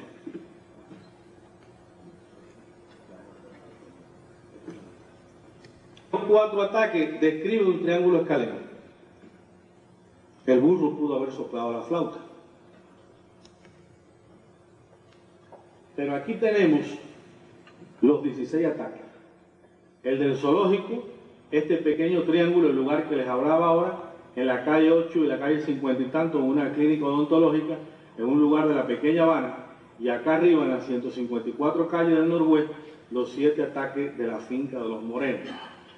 Cuando me visita de Puerto Rico un señor con tanto extraterrestre que me trae fotos de este chupacabra volando, descendiendo, y yo le empiezo a explicar mi descubrimiento de los triángulos escalenos, no me deja tener a mí dice, sí, los triángulos. Y digo, ¿qué? ¿Qué tú sabes de eso? Me dice, sí, allá en Puerto Rico hay un señor de la DEA, que es piloto de la DEA, que no puedo revelar el nombre porque hizo esto en tiempo de trabajo como piloto, pero donde quiera que el chupacabra en su zona atacaba, él iba poniendo tachuelas y descubrió también que hacía triángulos escalenos. ¿Por qué? Explicación designa. Desde un punto de vista geodésico, no cualquier punto le es fácil para materializar su ente biológico que haga la tomadura de muestra y luego desmaterializarlo. Porque se veían huellas que aparecían en un lugar y ahí desaparecían, pero nunca había una continuidad de las huellas. Entonces, la explicación de Insignia es que desde un punto de vista de las líneas de Harman y de los campos magnéticos y de los vórtices, no todos los puntos le son congruentes, sino formando estos triángulos escalenos. Ya esto descarta de entrada la teoría de que fueran perros o que fueran otro tipo de animales, sino que es algo que necesita de ciertos puntos formando esta geometría en la geografía para poder materializarse y desmaterializarse. La entrada a la finca de los Morenos, en las 154 calles del noroeste, un lago hacia abajo, el monte hacia arriba, la entrada y la finca continúa hacia acá. Era muy fácil acorralar los animales aquí porque había una cerca al norte y un lago al sur. Aquí el punto exacto donde está la finca de los Morenos, en la 154 del noroeste, que ya le expliqué a ustedes que un poquito más arriba, acá, restaurante Don Goyo, abdujeron a Filiberto Cárdenas los Grifes, un poco más hacia acá cayó el avión de Baluyet, por acá la 167 calle del noroeste, y si por aquí tú sigues hacia el este, en los 25 grados, con 49 minutos, tenemos Bimini. ¿Por qué necesitan de esas puertas dimensionales? ¿Por qué el mismo lugar? ¿Por qué atacó siete veces en la finca de los Morenos? Por esta geodesia. Aquí tenemos a Papá Moreno y tenemos a su hijo Osvaldo con este shotgun, o sea, con esta escopeta calibre 12. En el segundo ataque estábamos nosotros en un programa de televisión con CEPSEP y testigos de Puerto Rico, de California, de Nueva York sobre este bicho. Y entonces el hijo estaba montando guardia a las 9 de la noche, se aparece el ente, le da un disparo le agarra una pierna, una nalga, y el animal se fue huyendo por los pantanos dejando huellas de sangre. Dos días después recorrimos nosotros los pantanos y cuanta piedra, cuanta madera, cuanta hoja tenía muestras de sangre, las recogimos, tuvimos la colaboración de la policía y estudiamos la sangre de este animal. Las tomaduras a las muestras de sangre. Aquí ocurrió algo muy interesante. Aquí están las huellas de él, acorralado, huyendo, rompe esta cerca y escapa por aquí. Y en este punto blanco deja un mechón de pelo. Pero ¿qué ocurre? Yo había ido con una cámara Canon de esta que va rebobinando y te da la foto que te quedan, a sacar unas fotos del corral de los puercos. Y como me enfrenté a este problema de la sangre, fui tomando fotos y ya cuando llego aquí por donde él escapa, me quedan solamente dos fotos. Y yo le iba a sacar fotos al mechón de pelo, un pelo grueso, eh, rarísimo. Y al menos tengo de testigo a Moreno padre, Rafael Moreno y el hijo, Osvaldo, me prestó la caja de balas Remington y entonces todo aquel mechón de pelo, como me quedaban dos fotos nada más, yo digo, bueno, si yo tengo el espécimen aquí en vivo, yo guardo este pelo en la caja y después le saco fotos. Eso fue un fin de semana, estuvo en un balcón dentro de una lata de ese pelo y cuando llega el periodista argentino Alberto Leyes de Telemundo, que nos hace una entrevista de tres horas, cuando yo voy a buscar los pelos y llevarlos, se habían desvanecido, se habían desmaterializado. O sea, este animal se desmaterializa en el terreno, pero donde sí me quedé frío yo es cuando yo veo que esos pelos se habían desvanecido y casi quedo como un mentiroso, salvo el testimonio de Moreno padre y de Moreno hijo. En otros lugares, donde también dejó pelos en la cerca, siempre desaparecía. Son características, ¿no? Para ir armando muñeco y conocer este animal. Esta fue la caja de bala, este fue el cartucho que le dio al animal, las muestras de sangre, y la caja de bala donde en principio guardamos esos pelos. Todo Estados Unidos se llenó de propaganda de este tipo. También a veces se decía de que mataba perros, o sea que eran perros, pero también mataba perros, y perro no mata perros. Aquí tienen eh, con un bolígrafo o una plumilla debajo una de las seis huellas de la pata del chupacabra. Nótese que es un animal de más de 150 libras con un diámetro de 5 pulgadas como 4 eh, de largo, pero fundamentalmente la uña o pezuño en el perro aquí está unida y en este animal está separado. El Ron McGill salió con la teoría de que el perro al poner la pata, claro, la pata delantera en la arena, pues se abría. Podía ser, pero ¿cuál es el problema? Nos cansamos de tomar fotos y medidas de patas de perro y ¿qué resultó? De que el perro tiene una pata cuando más de 2 pulgadas de diámetro y este animal tiene una pulgada, una pata de unas 5 pulgadas de diámetro. En México, no solamente atacó a esta muchacha en el cuello, en Venezuela ha atacado a gente durmiendo, en México atacó a un señor en el brazo y en el tronco, a otro individuo lo atacó, pero, aunque la prensa dice que no, en Guatemala mató a este individuo, que está toda la ficha completa, saliendo a las 10 de la noche de un restaurante. Lo interesante en este caso es que este individuo quedó completamente sin carne y sin piel en el rostro, pero sin lesiones en el hueso, una técnica perfecta. Lo despellejaron y le sacaron los músculos del rostro y la sangre de todo el cuerpo.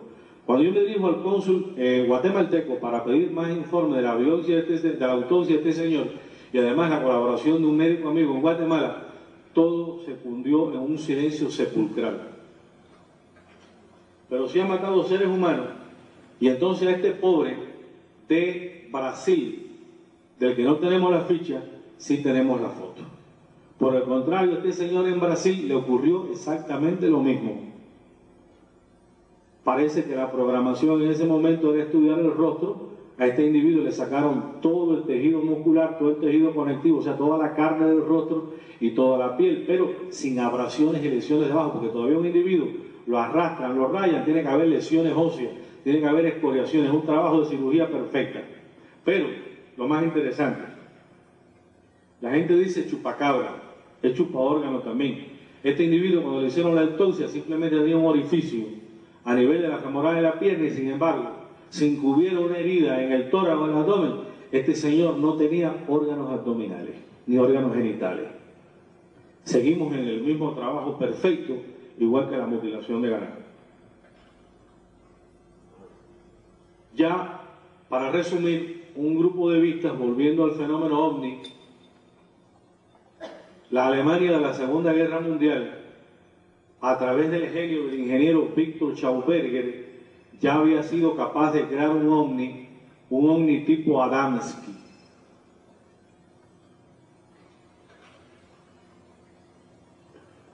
Todo esto es información declasificada en este libro bastante grueso, bastante voluminoso, que habla de 50 años de supresión y desinformación. Uno de los líderes que más ha luchado por la libertad de información y que desde Roswell mismo ha estado desmintiendo todas las mentiras de desinformación, ha sido este físico y periodista, el señor Stanton Friedman. Les recordamos a ustedes que no solamente hay 29 crashes o estrellamientos demostrados, sino de que también ocurrió el de Barinja, Brasil, el de Lajas en Puerto Rico, el que acaba de ocurrir en lugares de Sudamérica y quién sabe cuántos más. O sea, borren esa tontería de Rockwell que han habido y siguen habiendo y van a seguir ocurriendo muchos Rockwell.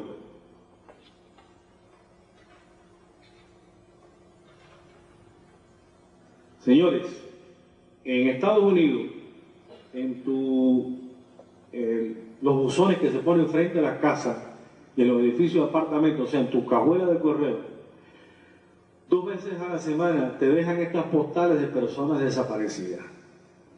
A veces son niños que se pierden, a veces son personas asesinadas, a veces son personas con trastornos mentales que más tarde las recupera la policía, a veces un padre que en una disputa matrimonial se lleva a los hijos,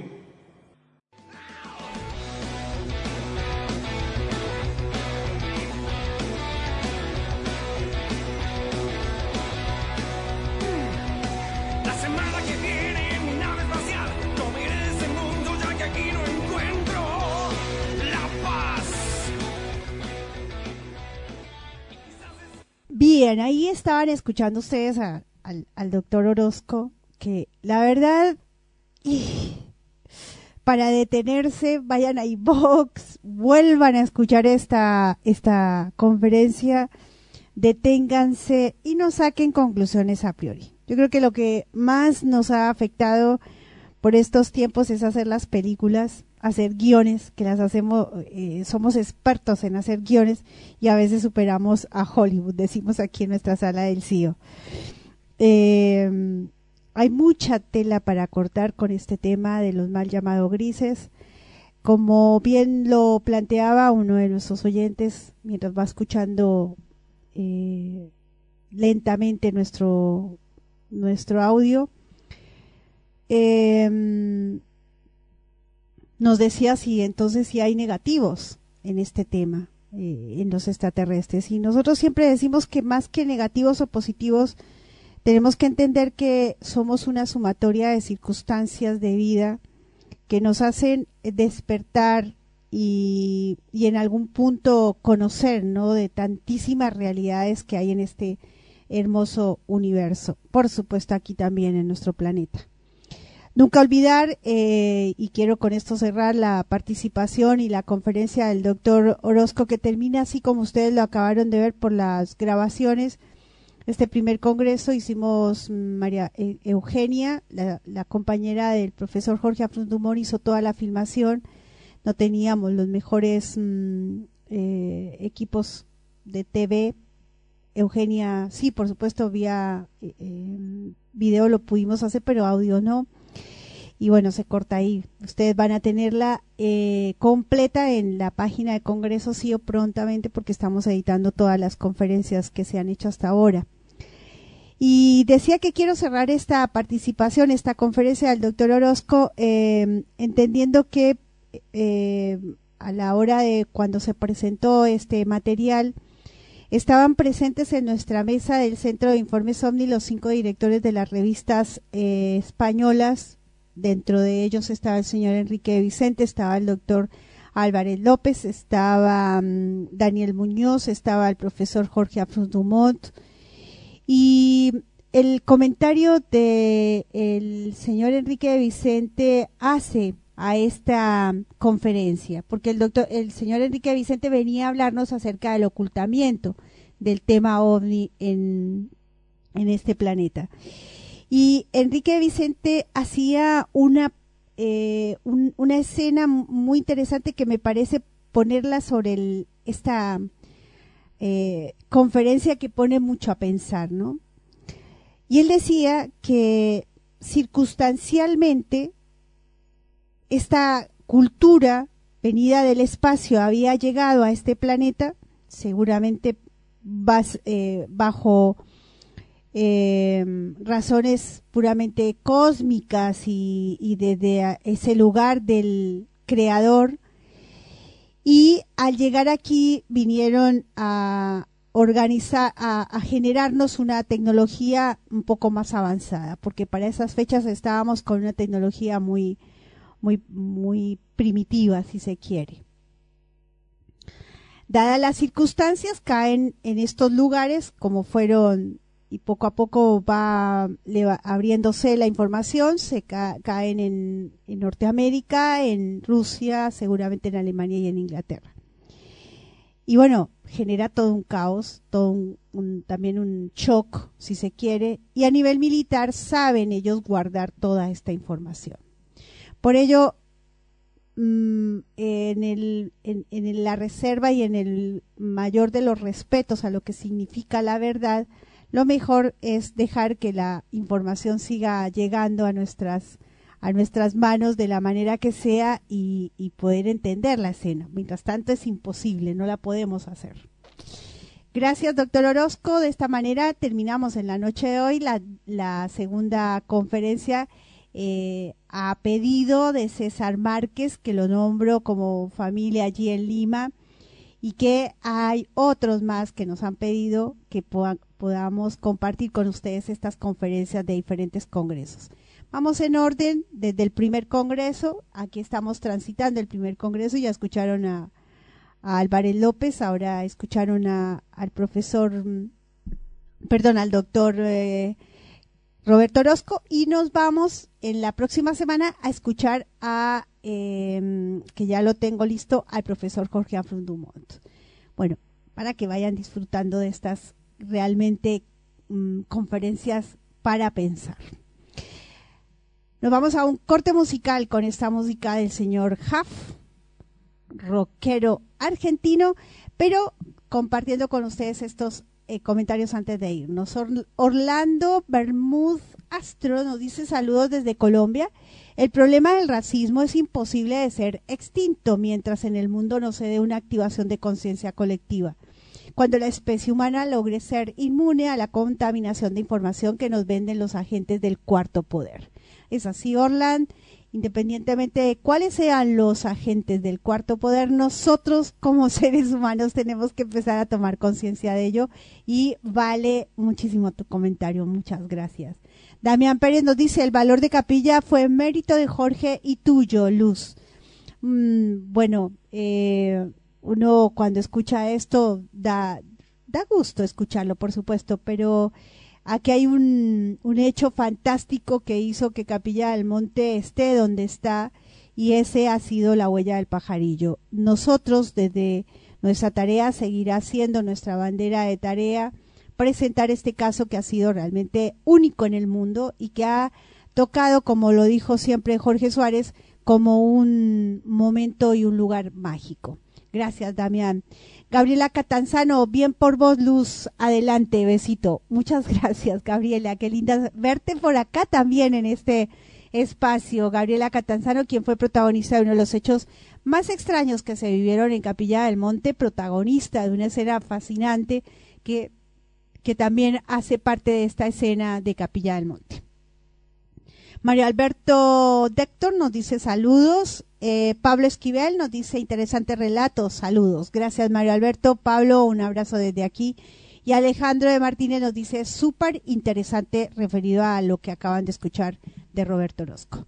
Vamos con un cortecito musical nada más de Half. Salida de emergencia se llama este tema.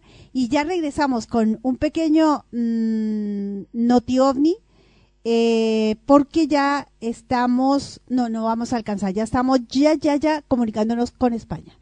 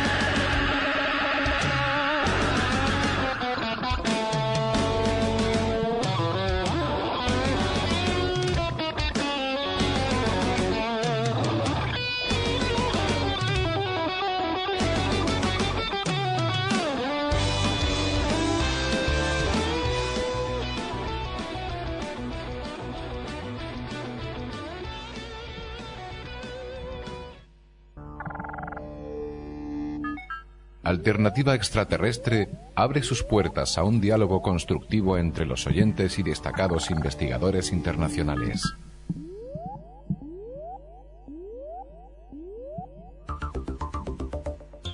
Alternativa Extraterrestre, el punto de encuentro para la gran familia del CIO.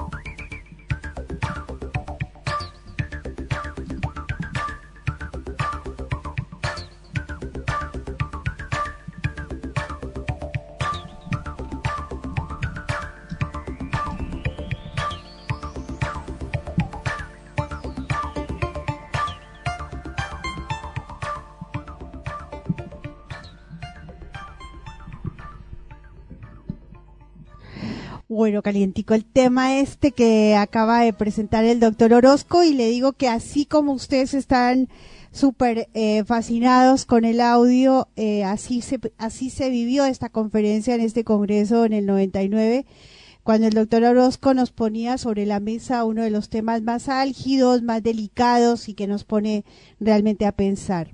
Eh, digo esto porque, por ejemplo, nos llega de, de mm, eh, a ver, se me va, Carlos, Alberto Carlos nos dice, ¿para qué nos secuestran y abducen entonces si son tan buenos? Insistimos en este punto que eh, hace a la discusión amable y al debate, por supuesto, eh, nosotros no nos atrevemos a ponerlos en el lugar ni de buenos ni malos. Y este tema de las abducciones como se trató en este Congreso en, el año 99 y en otros más, eh, harían parte de un proyecto muy secreto, de los tantos proyectos secretos que se han desarrollado en este planeta y que han eh, hecho que estos eh, señores mal llamados grises los hayamos ubicado dentro de los malos, ¿no? Es una condición propia del ser humano de generar, eh, eh, porque así nos van educando entre los buenos y los malos. Eh, entendemos que paso a, paso, a paso la sociedad, la humanidad, a la hora de irse poniendo en escena en un modo trascendental, va adquiriendo la comprensión de lo que significa ser bueno o malo y si realmente debemos de vivir en esa escena. Por lo pronto, obviamente estando allí en esta matrix donde nos educan desde ese lugar, eh, nos es difícil hacer los análisis de la, de la información de otra manera.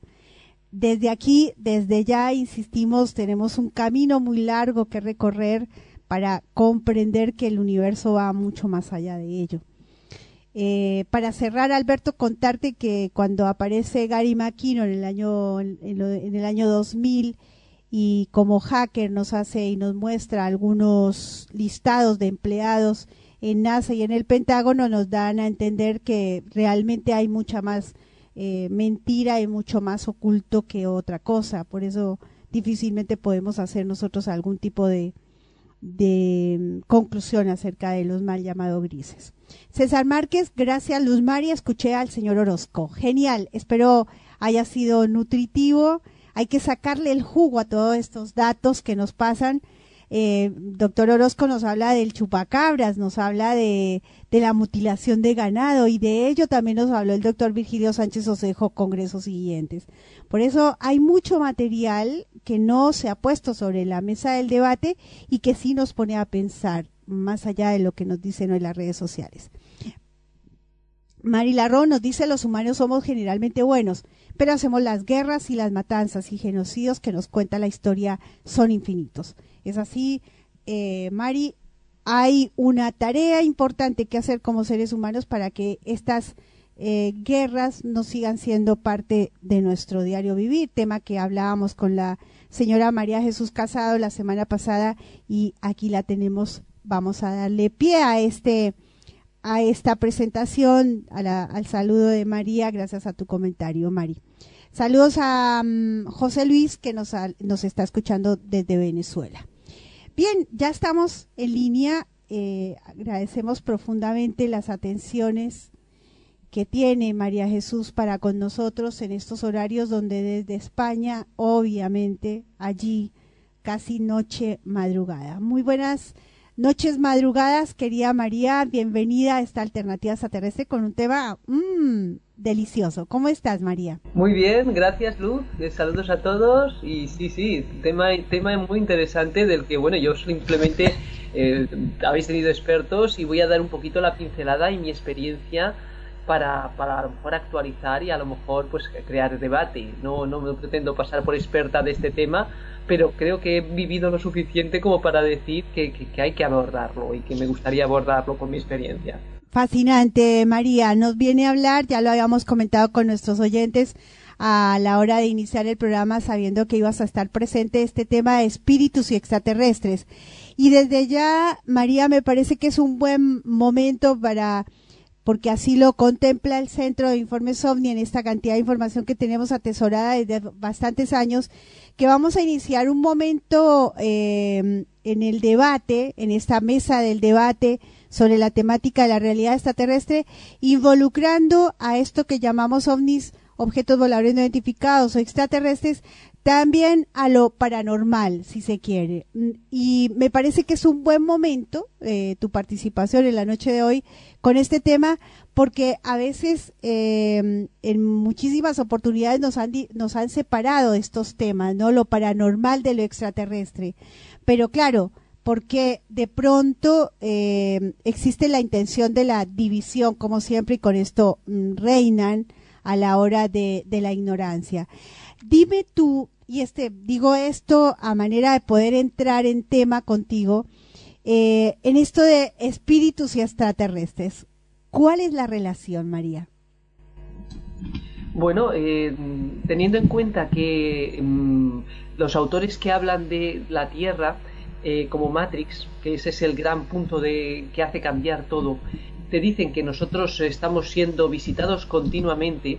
De hecho, o sea, lo más parecido a, decir qué es esta granja humana, como dice Salvador Freixedo, eh, y, cuál es la visión en el mundo, es que aparte de experimento genético, aparte de ganado energético y de otros tipos, mm, aquí esto es una especie de Miami. O sea, aquí, la gente, aquí los espíritus eh, más, más poderosos eh, se permiten entrar y salir porque este experimento es de vital importancia, o sea, el experimento terrestre parece ser, eh, esta Matrix es de vital importancia eh, exoestratégica porque ya sabéis que de lo que se juega, aparte de, una gran reserva energética, aparte, es sobre todo el tema almas. O sea, en el experimento último, según sí. Conrado Marlanga y otros reputados investigadores, sería el de precisamente encontrar la llave de la inmortalidad. Eh, están intentando pegar el alma eh, a, ellos mismos, al ser más poderoso el que lleva el experimento. Y, eh, y esta, en esta lucha, pues claro, han creado aquí un cóctel. O sea, igual que en un Miami podemos encontrar de todo, pues aquí hay de todo. Entonces, es decir, extraterrestres, pues hay, hay seres espirituales que son de muchos tipos, o sea, están los desencarnados que, que son los mismos espíritus de los seres humanos eh, que nos eh, morimos y que nos quedamos ahí entre dos mundos, están luego los seres que se nos pegan para chuparnos la energía, que mm. pueden ser perfectamente estos visitantes eh, permanentes o no permanentes de la Tierra, gente que viene, gente que va, que, que, consiguen que más, con más materialidad o menos materialidad otros efectos entonces eh, hay que verlo un poquito, yo es mi intención decir, ¿cómo cuadro yo este, este universo, eh, estos temas que aparentemente son tan distintos y que sin embargo están tan conectados? ¿Eh? porque si, si, hablamos y todos los autores dicen que bueno que el mundo espiritual precisamente los espíritus este contacto que se hace que, lo, que no es ya no solamente es el espiritismo el que lo hace sino que todas las religiones han estado buscando de alguna manera ser un contacto con, con estos otros espíritus eh, entonces eh, cuando llega a ese punto y, incluso viene mm, Salvador Frisedo y nos dice no no es que muchas veces el que hemos llamado Dios ¿eh? no es más que el jefe extraterrestre de turno, o sea, el comandante en jefe de esta Matrix, el que está ahí machacándonos, el que está decidiendo quién sufre, quién disfruta. Entonces, eh, ¿qué son realmente o quiénes tenemos al lado? ¿Y quién, qué tipos hay? ¿Y qué, qué es lo que podemos esperar de ellos? O, de cómo defendernos de ellos? Pues eso ha sido un poquito mi mayor preocupación y las experiencias que he tenido han ido en ese sentido. Entonces, si queréis, luego os la cuento un poquito, a lo mejor cronológicamente, que yo creo que sería el orden más lógico, porque es un campo muy denso. Y ya a lo mejor, si hay debate, pues mejor todavía, porque así ya aprendemos todos. Excelente, María. Solamente acercarte un poquito más al micrófono por lo demás estamos bien. Y me gustaría en este punto, María, cuando eh, haces esta introducción, más cuando eh, haces referencia a Salvador Feiseo con esto de la granja humana, eh, cuando nosotros podamos poner las cosas con su verdadero nombre y ponerlos en el verdadero lugar de la documentación, se va a entender. Pero es interesante iniciar este debate, esta, esta comunicación, esta eh, conversación cuando estamos estableciendo una mirada también a ese mundo de espíritus, ¿no? Eh, cuando nos lo han pintado como paranormal y también cuando podemos desmitificar la palabra extraterrestre como tal, como no la han vendido como los malos, mal, los malos o los mal llamados grises o esta figura del extraterrestre.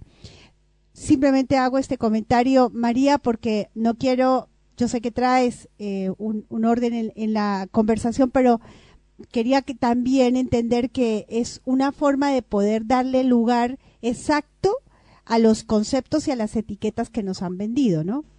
Ajá, bueno, pues ahí yo eh, quisiera entrar diciendo que, bueno, eh, los grises no son los únicos extraterrestres que hay. O sea, ya simplemente basados en la experiencia, eh, pues está seres... Porque los chupacabras serían otra especie parecida, pero no igual.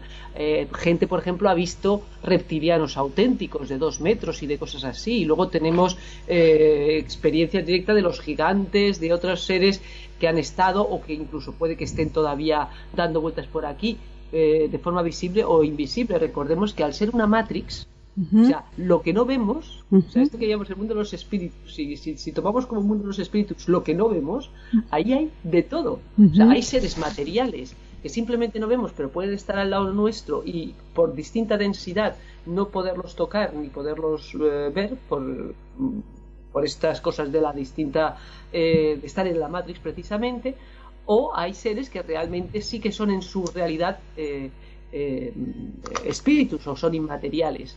Entonces, mm, para empezar, el mundo extraterrestre, si lo estudias un poquito, eh, hay mucho más que los reptilianos y los grises. O sea, hay, homínidos, hay seres humanos, hay seres eh, insectívoros, hay seres mm, aviares. Eh, y de hecho, ya te digo, cuando empiezas a ver pues, testimonios de tal, a veces se ha visto cosas mucho más raras que el típico gris ahí yo creo que el autor que yo he encontrado más completo es eh, eh, Marlanga. Marlanga para mí es un referente y el que me ha hecho ver muchas de las cosas eh, y ponerlas en orden.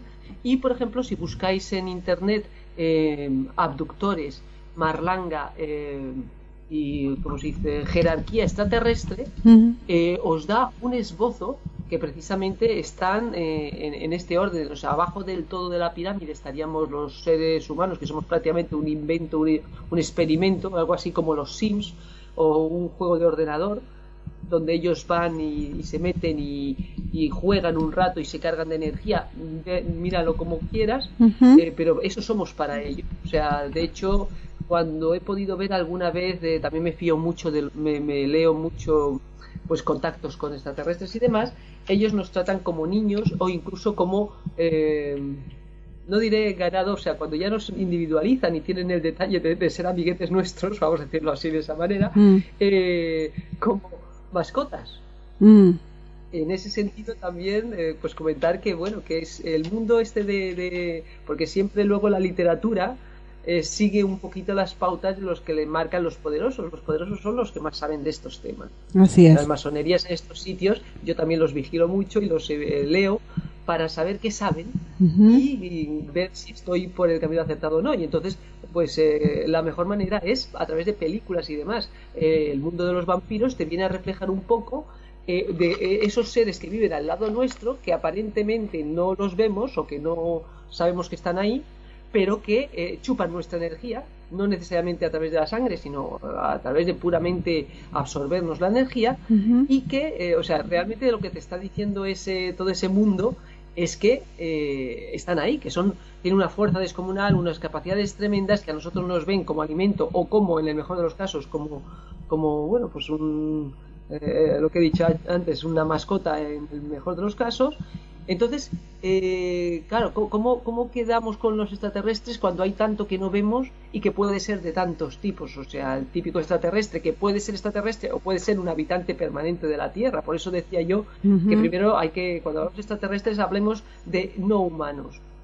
O sea, no, no, no de seres humanos, pero pueden ser seres humanoides como decimos los pleyadianos, con toda esta gente los dibujamos como humanoides, ¿eh? pero son seres obviamente que tienen unas capacidades, una tecnología y unos conocimientos eh, que nos superan mucho. Entonces esos seres, si estuvieran a nuestro lado, a veces los veríamos, a veces no, dependiendo de si ellos eh, tienen ese, ese, cuerpo o no adaptado a esta, a esta, o si se han encarnado o no. O sea, por ejemplo, el tema humo, cómo cuadramos con todo, con todo lo que sabemos de extraterrestres y demás. Un poquito cuando empiezas a leer, dices, pueden ser seres que hayan creado un cuerpo que sea capaz de vivir aquí y que por eso son visibles. O a lo mejor realmente ellos tienen la capacidad de, de ser eh, quienes son y simplemente la de materializarse con más facilidad o no en este mundo.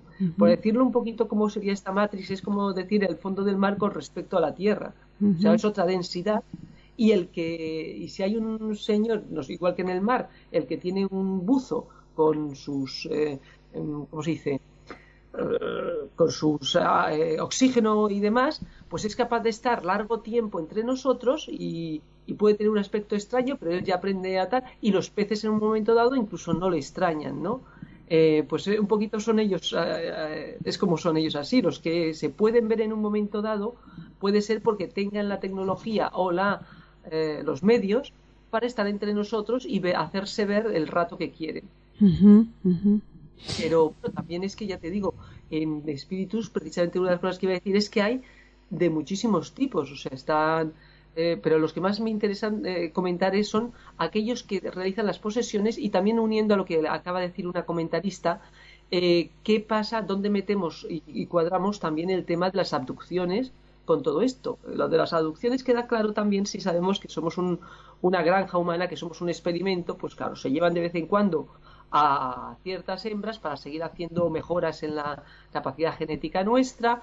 Eh, esto que decimos que también, porque a todo este mundillo y a todos estos autores, eh, Marlanga ya sabéis que lo que hace es hipnotismo, etcétera, etcétera, pero también tiene mm, otras fuentes y, y, también habla con militares y también habla con gente de la CIA.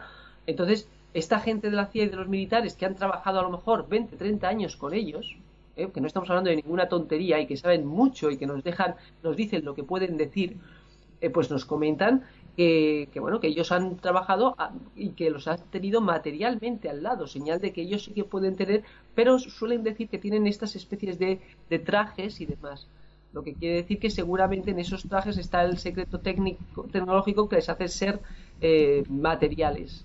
Eh, y que por ello han podido trabajar con ellos y que bueno pues que les ayudan físicamente que ayudan proyectos de la NASA eh, y en la película hay una película que es magnífica para ver un poquito cómo puede estar la situación actualmente eh, a ese nivel que, que es seis días en la Tierra. En esa película el doctor Marlanga precisamente que es, hace el, el, protagonista hace de doctor Marlanga intenta liberar un espíritu maligno que viene a la tierra, que no es un espíritu maligno, sí, lo que hace es poseer a una persona aquí en la tierra y esa persona en un momento dado tiene unas capacidades que le que, eh, por las cuales eh, ves que esa persona quería dominar la tierra, pero es que había muchos seguidores en la tierra, muchos humanos, sobre todo nobles, etcétera, etcétera, que estaban esperándole y que podía haberse hecho con la Tierra perfectamente. Entonces toda la película va de cómo en un momento dado, no quiero, no quiero destripar la película, pero una de las claves es precisamente que las abducciones, eso está, sale en las primeras eh, partes del metraje,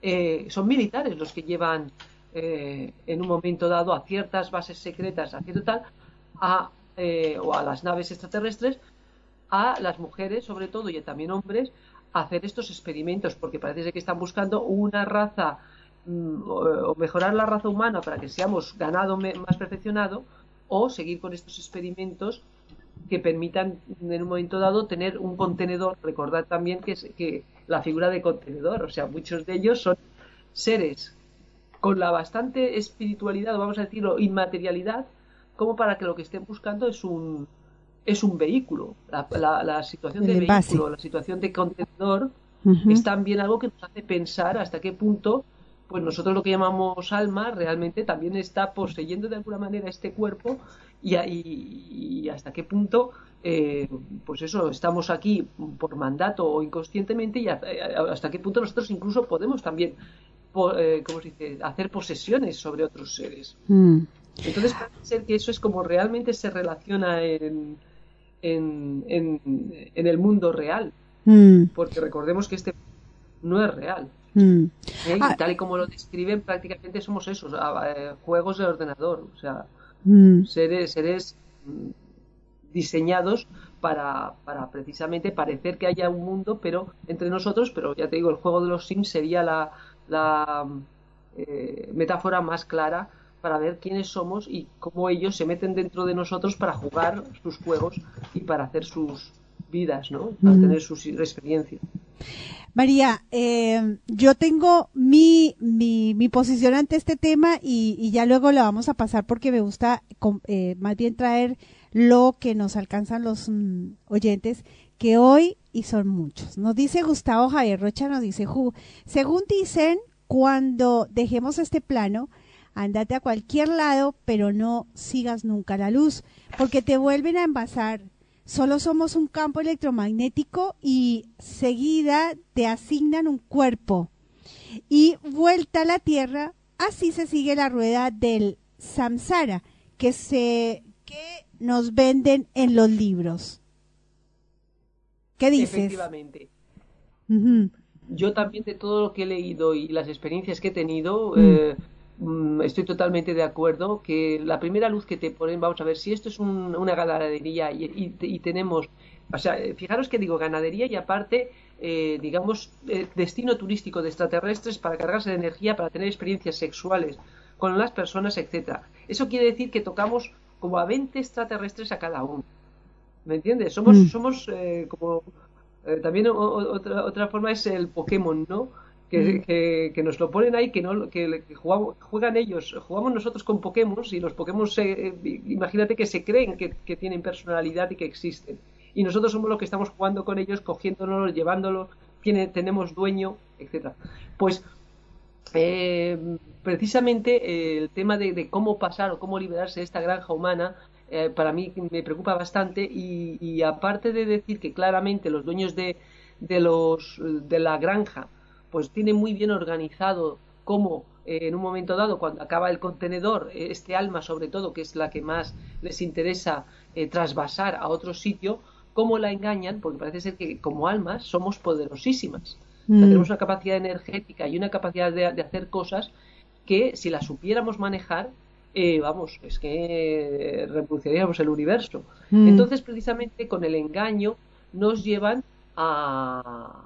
Eh, vamos con esa luz y ellos ya preparan todo, toda una parafernalia de que nos reciben nuestros seres queridos fallecidos, de que nos dicen que, que, tenemos que ir a este sitio, que en este sitio siempre está el tema de tienes que aprender, tú ahora eres grado cero, pero ahora cuando llegas a ser un poquito más eh, de estudios y te lo pasas estudiando, eso también eh, está muy bien. Mitchell, Mitchell, ay, se me olvida el nombre, Vida entre Vidas, este también señor también lo hace regresiones, Mitchell, no me acuerdo ahora, Newton, Mitchell Newton, que también han hecho una película ahora sobre su visión de las cosas. Y una de las cosas que te das cuenta de lo que de este señor con hipnosis regresiva eh, iba a, eh, pues eso, qué pasaba entre, las, entre vida y vida. Entonces se daba cuenta que todos contaban lo mismo. Esto es casi eh, un tema que, bueno, llega a ser semicientífico. Cuando 20 personas que, o 40 personas que no se conocen te cuentan que sus experiencias entre vida son parecidas y que van a un sitio, el que además hablaba de que en un momento dado el cristiano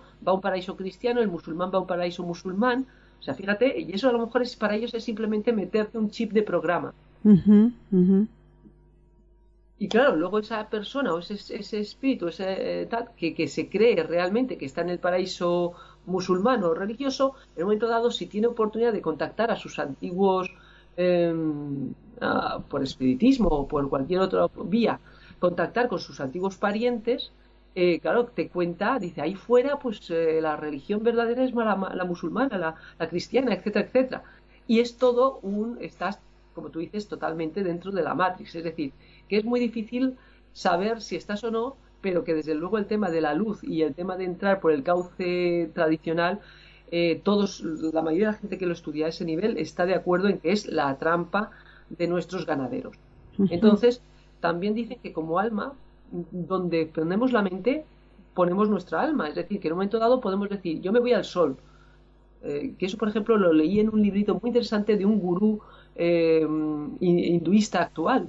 Decía, tú quieres liberarte, es muy sencillo. Simplemente cuando mueras y tú tienes la conciencia como alma, intenta mantenerla, que te va a costar mucho, no, no dejarte influir por todo el exterior, pero eh, tú di, quiero ir a, un, a una, un planeta, quiero ir a un tal, y te vas allí casi como espectador, espectador, y entonces te esperan varios años de aprender la verdad del universo, la verdad que todo ser ahí fuera la conoce, menos nosotros, que somos los que estamos aquí apartados en, en esta prisión, y una vez que conoces bien de qué va el universo, todas sus mentiras, todas sus trampas, porque dice que ahí fuera, pues que prácticamente no hay, no hay ninguno bueno, por lo menos a nivel de materialidad. Luego sí que hay espíritus, o sea, o seres que más inmateriales o más elevados, pero que no sé muy bien cómo está la, relación. Y entonces eh, dice que cuando ya sepas mucho, por ejemplo, es una de las cosas que yo tengo prevista para mí misma, ¿no? Eh, es decir, si no encuentro nadie que me dé confianza, yo me voy directamente al Sol. Dice que además es el sitio donde puedes encontrar ahora mismo, dentro de la materialidad, los seres más avanzados. O al eh, Sol, o, al Sol de Pléyades, o al Sol de cualquier otra galaxia. Y viajar. Bien, María. Eh, digo yo. He elaborado, ¿no? Porque yo leyendo a Malanga y leyendo estas tesis, eh, a mí me pone mucho a pensar, ¿no? Porque también hay otras en las que también hay experiencias fascinantes a la hora de, de, salir de este cuerpo. Pero mm, escuchemos un poco más a estos oyentes mientras María nos va reflejando un poco esta realidad, esta mirada, si los espíritus y los extraterrestres tienen una relación. Damián Pérez nos dice, creo que el universo está lleno de vida, pero con respecto a nuestro planeta, tenemos los humanos la necesidad de creer en seres espirituales o ajenos a nuestra realidad. Es nuestra naturaleza. Así, dice Damián. Nos dice José Luis, hay orbes dimensionales y hay orbes espirituales, siempre sale y hay diferencias entre las dos. El alma es de energía, ella viaja a dimensiones, el ser humano como tal no, no ha logrado viajar por su retraso, los seres extraterrestres pueden hacerlo. Tengo pruebas con una foto que no eh, está en internet, la voy a compartir. Em, que la vean en nuestra página de Guillermo Gil OVNIS. San Francisco es una especie extraña, nunca vista, tomada por un luchador social llamado Ulises Salvamento, en el, en el río Catatumbo, donde está el fenómeno del rayo del Catatumbo. Em, bueno, José Luis vuelve y nos hace mención a los orbes. Ahora, yo te digo una cosa, eh, María Jesús. Quiero compartir un poco esta visión que, que, me gustaría proponértela a ver qué, sugieres. Suponiendo que sí existe esta granja humana, ¿no? A la cual, eh, en la cual muchos han experimentado y, y de la cual tú también dices tener referencia.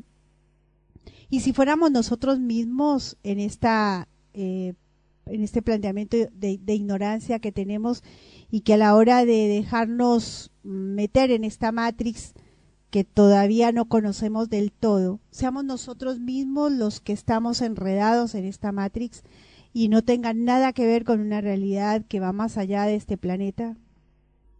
Eh, bueno, eso parece poco probable eh, desde el momento en que eh, mm, tenemos las bases, o sea, los testimonios físicos de naves que entran y salen de, de, la Tierra. Eh, o sea, estamos hablando de que en la NASA mismo tenemos fotos en las que se ven, eh, amplías la foto y ves estructuras que no son la típico pedrusco en mitad o asteroides, sino que realmente hay naves con forma de nave eh, cuando hemos recibido también, tenemos todo lo que es la historia de, los bimanas, eh, las, eh, experiencias, por ejemplo, en Europa mismo, en 1561, vieron una batalla en el cielo desde la, desde la población de Nuremberg, mm. que luego eso tiene su historia, que la, también la vieron en, en la ciudad de Niza, estamos hablando de, de, la época del Renacimiento, y lo plasmaron en periódicos. Mm. Esa gente eh, que era tan católica, como en un momento dado hablaba de eso? Pues porque lo vio y toda la gente que, que, ve tantas salidas y entradas, que eso también han intentado decir que, que, que, no realmente no son extraterrestres, que todo son seres más evolucionados que a lo mejor viven dentro de las rocas o en, naves secretas y de vez en cuando salen con la nave. Pero es que ya te digo que luego hay fotos eh, del Sol y te ves naves cerca del Sol. y o sea que sí que hay una interrelación con todo el resto del universo y sí que podemos decir que además eh, lo que nos dicen, porque ya te digo, están las pruebas físicas, que son estas visualmente, estas fotos, estos avistamientos, eh, están los testimonios de la antigüedad, están los crop circle, que no hay tecnología actualmente para hacerlo, y otras tantas maravillas que, que tenemos que nos dicen que hay algo más, que hay otras razas, y que, mm, que vengan de fuera pues ya te digo, sobre todo eh, porque también eh, qué sentido tendría en un momento dado, pues eso, que la pirámide que, que, que lo, eh, de, de, de, de, y, de todas estas, y, la, pues están orientadas hacia constelaciones, o sea, creo que era hacia Draco, concretamente, lo que era la Esfinge, etcétera, etcétera, pues como rindiendo homenaje a su tierra natal, ¿no? De quien nos hizo esas maravillas. Entonces, pues todo indica que sí que hay una eh, contacto con otros planetas y que esta gente obviamente eh, tú no puedes tener, o sea, ¿cómo vas a tener una nave que es capaz de desaparecer en el horizonte o cruzar el horizonte de lado a lado y no irte en un momento dado fuera del espacio, ¿no? Cuando no es tan difícil y, bueno, sí que está probado por la estación inter... A lo mejor no, no, es cierto que nos fuimos a la Luna, pero la estación eh, espacial, etcétera, etcétera, los, todas las sondas que mandamos, es que se puede salir de la órbita terrestre y, explorar más allá. Otra cosa es pues que se, nos digan la verdad de, exactamente dónde estamos geográficamente, en, el, eh, en lo que es el, el espacio, etcétera, etcétera. Pero Mm, sí que hay que contar con que, con que no estamos solos, ¿eh? con, que estamos conectados, vamos a ver, con el resto del universo. Mm. Ahora, vuelvo a decir, aquí dentro mismo de la Tierra eh, puede haber eh, seres de muchos tipos, seres que veamos y que no veamos. Entonces, también pues está la figura clásica del espíritu, que es ese que, que se te mete haciendo la Ouija, y entonces ahí aprendiendo de los maestros de espiritistas, sobre todo Kardec, que fue un, un puntal, pero luego ha habido otros que han estudiado el tema, eh, una de las cosas que te dicen, que eso también lo que quería yo un poco entrar, o sea, porque eh, vamos a avanzar un poquito más. o sea, tenemos pruebas eh, fehacientes de que, de que existe el mundo extraterrestre, tenemos pruebas fehacientes de que existe el mundo espiritual, no solamente por la, la gente que lo ve, sino porque la, es que hay gente que lo ve, que lo siente, que lo oye. Es que luego te viene la gente de la NASA y te dice que, que ellos en cuando están en sus propios cuarteles y están haciendo estos experimentos que se lo pasan la vida, ellos experimentando consigo mismo, consiguiendo capacidades, etcétera, etcétera, gracias a las enseñanzas de los grises y los reptilianos con los que están trabajando, y te dicen que, ellos en un momento dado tienen también estas visiones con espíritus.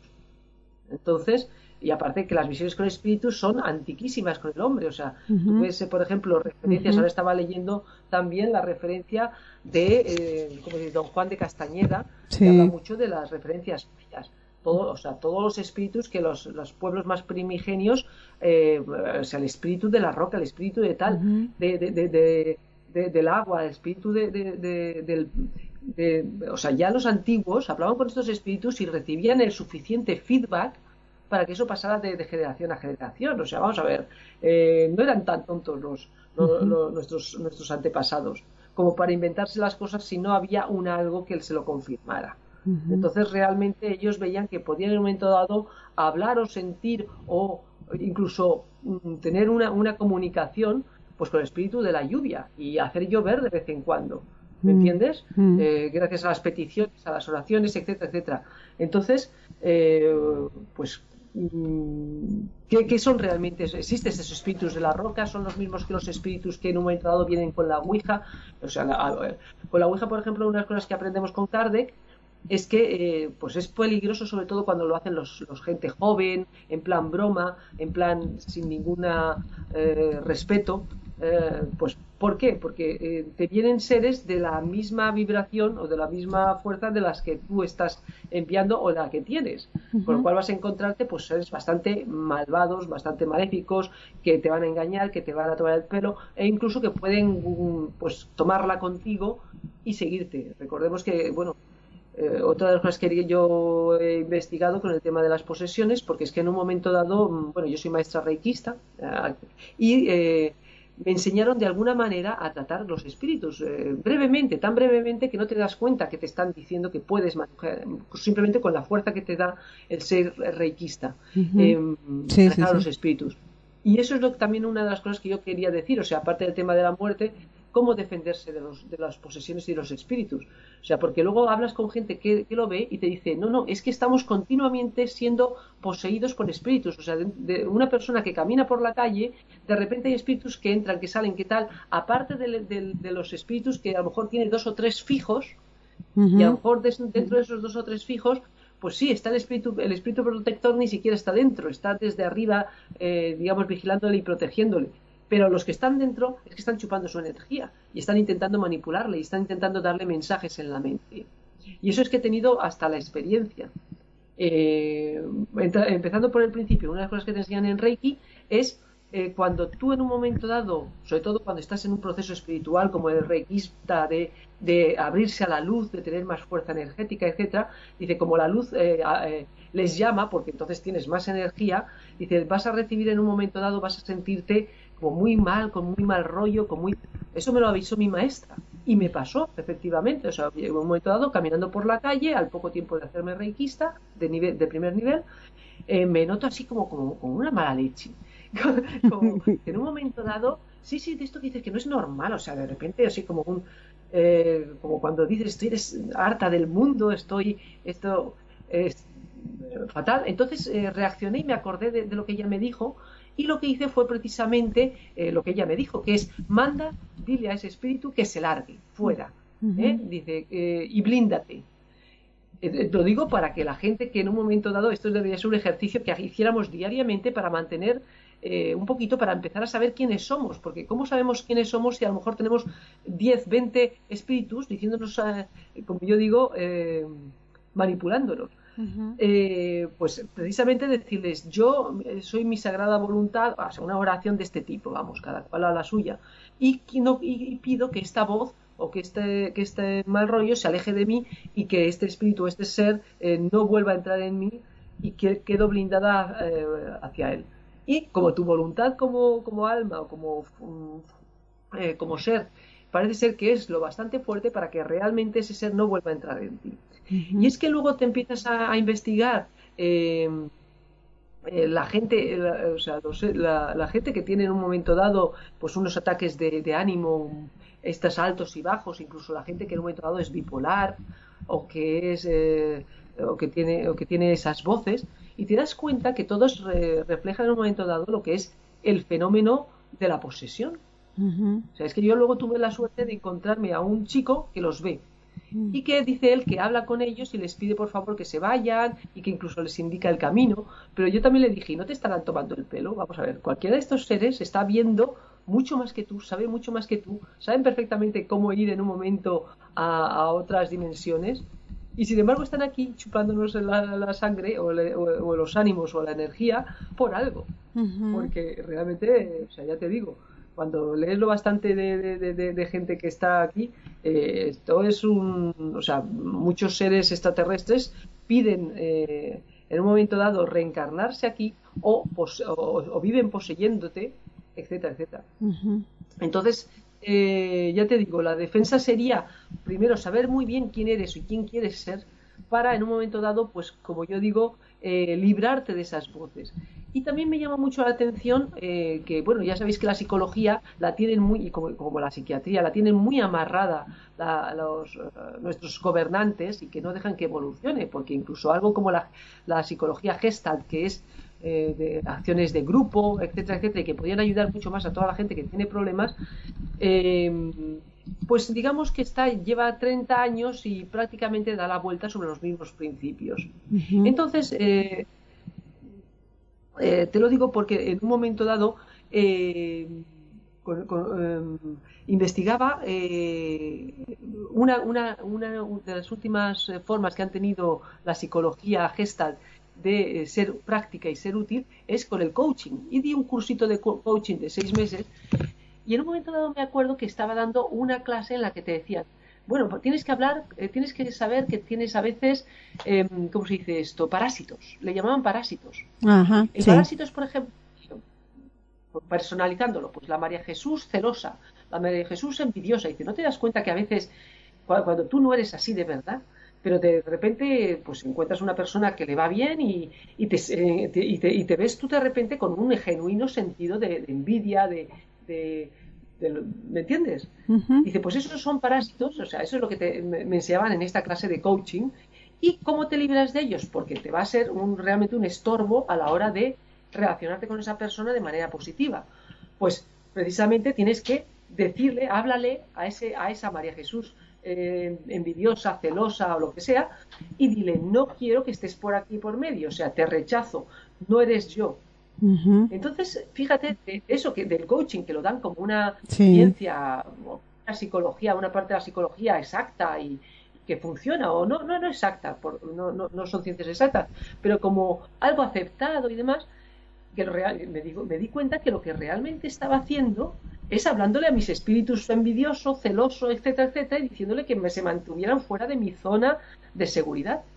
O sea, estas experiencias a nivel personal con estos seres que te vienen y te hacen ser de una manera que tú no quieres ser o te dicen cosas que, que te intentan influir, llegó al punto de que en un momento dado yo estoy en asociaciones y en activismo, con lo cual estoy muy vigilada por, por ya sabéis, pues, pues eh, las fuerzas del orden, etcétera, etcétera, y las de no orden, o sea, las de, las multinacionales, que son todavía, saben más todavía de nosotros y son más poderosas todavía.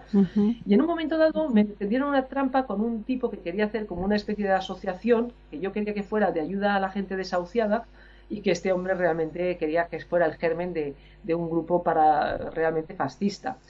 Pero en un momento dado que era clave para, para encima pues le quitaron o sea le engañaron un poco a una amiga mía le cobraron un dinero indebidamente me encontré en una reunión en la que claro para él era muy interesante desprestigiarme y fijaros que yo tenía a esta amiga al lado y en un momento dado eh, se pone detrás de mí una de las amigas de, esta persona malvada que me quería, eh, realmente me quería meter en una demanda. Y cuando yo estoy con esta tipa detrás diciendo no sé qué hace ahí, y, con un momento de la conversación oigo la voz como, como no me toques, no me toques, y me doy cuenta que me ha tocado la amiga. Si yo en ese momento no estoy un poquito avisada y atenta a que aquí pasa algo y aquí me están tendiendo una trampa, yo hubiera saltado y hubiera dicho, eh, no me toques, y a lo mejor hubiera hecho un aspaviento y en una reunión seria, formal, etcétera, hubiera quedado como, como, bueno, esta tipa, ¿qué le pasa, no? Fue una experiencia que la vi tan clara y que les puede estar pasando a ustedes en un momento dado, todo esto que a veces hacemos, ¿por qué he hecho esto? ¿Por qué he dicho esto? Si eso no es como lo que yo quería decir, ni, ni es como yo soy. Pues esto es una de las cosas que, por ejemplo, sí que he aprendido a raíz de esta experiencia y de otras, y que es utilísimo para empezar a ser quienes ustedes quieran ser y zafarse de la, de la, de la influencia de esto, que yo creo que son realmente estos seres que con su voluntad muy clara de llevarnos por donde ellos quieren irnos. Y está claro, luego te enseñan una de las de, cosas, eh, que es, por ejemplo, que hay seres que les gusta más la energía de cuando estamos felices y alegres y demás, con lo cual promoverán o, se meterán dentro de nosotros cuando estamos en esa situación, pero hay, hay seres que les encanta cuando estamos sufriendo, cuando estamos eh, cabreados, cuando estamos violentos. Entonces está claro que estos seres entrarán en nosotros o promoverán estos estados de ánimo. Esto, por ejemplo, eh, si veis la película Monsters S.A., que es de Walt Disney, que es una película aparentemente de niños, esa película es que está hablando de la Matrix claramente. O sea, el mundo de los monstruos se alimenta de los miedos de los niños, tienen unas puertas que son los portales que debe de haber en todos lados. Para entrar en las excitaciones de los niños, los asustan, con lo cual chupan su energía negativa. Te lo están diciendo hasta que. Y la película que, te viene a decir que en un momento dado encuentran que también la alegría de los niños también es energéticamente muy sabrosa y les puede servir. Eh, y, es que es realmente, fíjate, en esa especie de, cuento infantil está compendiado lo que, lo que sabemos un poquito de la lucha entre Enki y Enlil eh, el, el, espíritu, o sea, el, ser que prefiere que estemos sufriendo y que se, nos nutramos y para que nunca podamos levantar la cabeza y nunca podamos saber quiénes somos, y el Lucifer, vamos a decirlo, o sea, satanismo y, eh, y, y, el, y, el, luciferismo, que sí que pretende en un momento dado, pues controlado siempre, sí, eso sí, eh, darnos un poquito más de, de, de, saber estar, vivir en un mundo como con drogas, felices, atontados, Uh -huh. Y entonces te das cuenta que realmente ese cuento te está diciendo algo muy serio, que es las dos políticas que, de, de dos facciones que están intentando pues hacerse con, con, la tierra o que incluso tienen ya repartida la tierra, porque si no, ¿cómo se explica que hay una Europa donde más o menos la gente es semifeliz o por lo menos no tiene grandes desgracias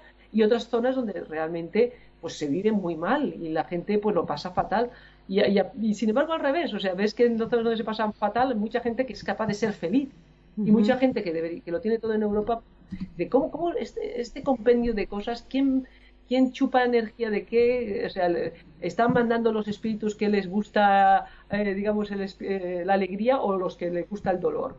Eh, y te das cuenta pues que están todos mezclados y cada, cada uh -huh. cual a lo mejor elige o consigue llevarse al huerto a la persona que quiere y que nosotros en ese sentido cuando estamos un poquito avisados podemos uh, decir oye no no no quiero ser así lárgate y hablarlo personalizarlo porque realmente estamos hablando de un ser sí, sí, y parece sí. ser que en un momento dado nuestra voluntad crea esas barreras para que ese ser no te vuelva a atacar bueno has entrado en un tema así delicioso definitivamente porque te digo que han aparecido bastantes preguntas, pero yo tengo un invitado que ya me queda para la parte final del programa y no quiero dejarlo para el próximo fin de semana, para el próximo domingo, porque también tenemos otro tema interesante vinculado con el invitado que nos espera la, en, esta, en este próximo momento.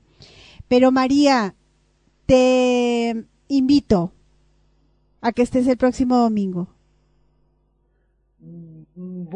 Vale, lo intentaremos, ¿vale? Eh, ¿Sabes por qué? Si espacio, claro, tengo que decirte que sí o que no. Has abierto un espacio eh, que nos toca a todos, porque nos toca en el lugar que lo has planteado. Eh, estamos sujetos a todos estos momentos de, justamente que acabas de mencionar, de espíritus y de realidades que no conocemos y que nos invitan justamente a ver por ejemplo, nos preguntan, para que te des cuenta que vas a tener que estar en el próximo programa, no se confunde con lo psicológico y no me vas a responder ahora. Eh, otra pregunta que nos, alga, nos hace otra amiga, eh, según la vibración de la persona, es que se engancha con más facilidad. ¿Qué te parece? Has abierto un espacio en el debate de un tema que es muy, muy cercano por estos tiempos, María. Sí, es que lo vivimos diariamente. Uh -huh. Y si supiéramos defendernos todos de ellos, creo que, digamos, que esta granja entraría en otra fase. Sí, que seríamos capaces de avanzar mucho más espiritualmente y demás. Y efectivamente, lo que dice esta. esta o sea, se. se eh, ¿Puedes repetir la pregunta última? Eso que de, cuando dijo de la frecuencia. ¿Esa? Sí, exactamente. Claro, cómo entrar en frecuencia si se está pre, ah, no la, la, según la vibración de la persona se es que se engancha con más facilidad efectivamente o sea eh, obviamente eh, si tú en un momento dado estás pasando por un mal momento eh, resulta que estos seres claro van a intentar cebarse en ti van a intentar incluso hacerte hacer cosas que, que, prolonguen estos malos momentos. Uh -huh. porque, porque, digamos, ya se hacen dueños. Una de las cosas que aprendí, por ejemplo, es que en un momento dado, ya te digo, que yo me vi quitando un espíritu de una persona y el espíritu diciendo, no, esta persona es mía, me pertenece. Uh -huh. Entonces te das cuenta de que realmente hay algunos que se creen dueños porque llevan años chupando de esa persona y esa persona llevaba años siendo, por ejemplo, muy mala persona. Uh -huh. Y entonces dices, pues sí, en un momento dado eh, ellos eh, incluso promueven que tú sigas en esa vibración eh, por ejemplo, si tienes una desgracia, pues estas personas que siempre les pasan desgracias o que siempre tal, pues dices, ¿hasta qué punto esta persona no ha podido levantar el vuelo?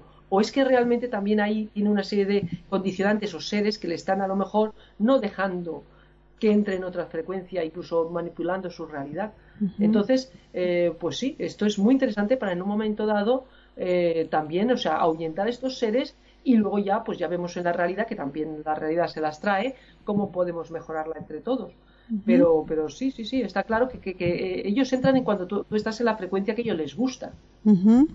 ¿eh?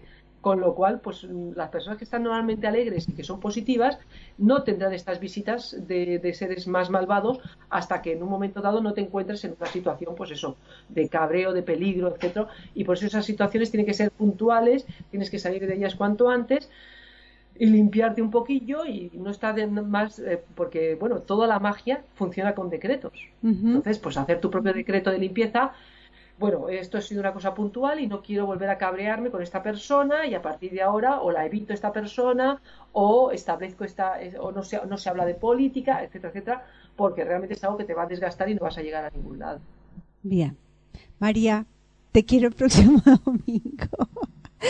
¿Será posible? ¿Eh? Yo estoy pidiendo permiso porque tengo un montón de cosas que. Bueno, pero sí. Lo más que me gustaría que a ver si hubiera más gente que, que, supiera de estos temas y que en un momento dado también hiciera estos programas, porque yo dentro de dos o tres programas ya he dicho todo lo que tenía que decir, pero vamos, ya que me invitas, pues encantadísima. Yo creo que sí. A, amerita a la, a la intención que se provocó, ¿no? el interés por el tema y, y hay oyentes que siguen eh, aportando comentarios Así que espero que podamos, si te parece, lo podemos coordinar si es más antes para no hacerte trasnochar, o sea, mirar el, el horario nada más. Por ti, sí, porque pues, la verdad que estás haciendo... Dime. Sí.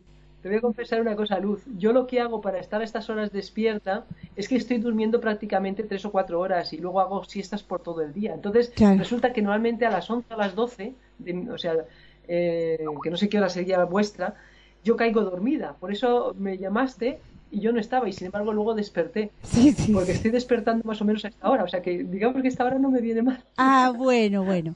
Porque el próximo domingo casi que sería a las 10 de la noche. O sea, calcula una horita antes de la hora que estamos ahora, un poquito más antes, a las 10 para poder coordinar con la otra invitada. Así no cortamos tan... Porque el tema se nos va, se nos va y no paramos más. Pero está bueno, María. Entonces nos encontramos el próximo domingo, charlamos un poquito más sobre este tema que hace a estos tiempos, definitivamente, en el despertar, en el revisar toda esta información. ¿Mm? De acuerdo, muy bien, genial. Tan linda, María, muchísimas gracias. Te despido con un aplauso allí desde la audiencia porque el tema gustó, claro que sí. Venga, pues un fuerte abrazo a todos. Gracias, María. Bueno, queridos oyentes, cierro de esta manera con María porque ya tengo a Raúl Cabrera, se nos quedan apenas 20 minutos del programa y no quiero dejar de a, hablar de este mundo subterráneo que también es un tema parte de lo que teníamos programado para la noche de hoy. Eh, uy, vamos con un poquito de música y saludamos a... Eh, a Raúl, después de despedir a nuestra amiga María Jesús Casado desde España, que tan amablemente com comenta y propone este tema tan fascinante. Espíritus y extraterrestres, ¿qué relación tienen? Ese es el tema para la próxima semana.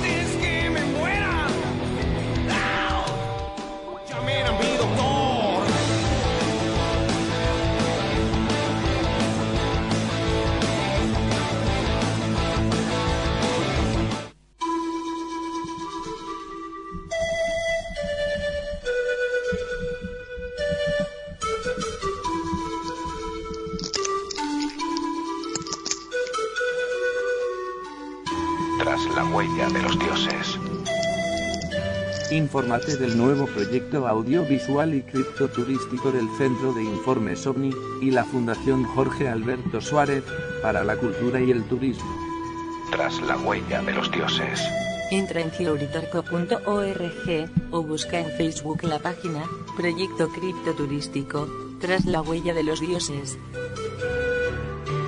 Emprende con nosotros un viaje hacia el pasado y el presente de los pueblos originarios, porque dentro de poco marchamos tras la huella de los dioses. Es la huella de los dioses del pasado, la historia perdida que los años han enterrado. No estamos solos, hay evidencia en la tierra, alguien nos ha visitado dejando un legado. Es la huella de los dioses del pasado, dogmas y creencias que la humanidad ha arraigado. La ciencia busca respuesta a nuestra existencia dentro de nuestro ADN codificado.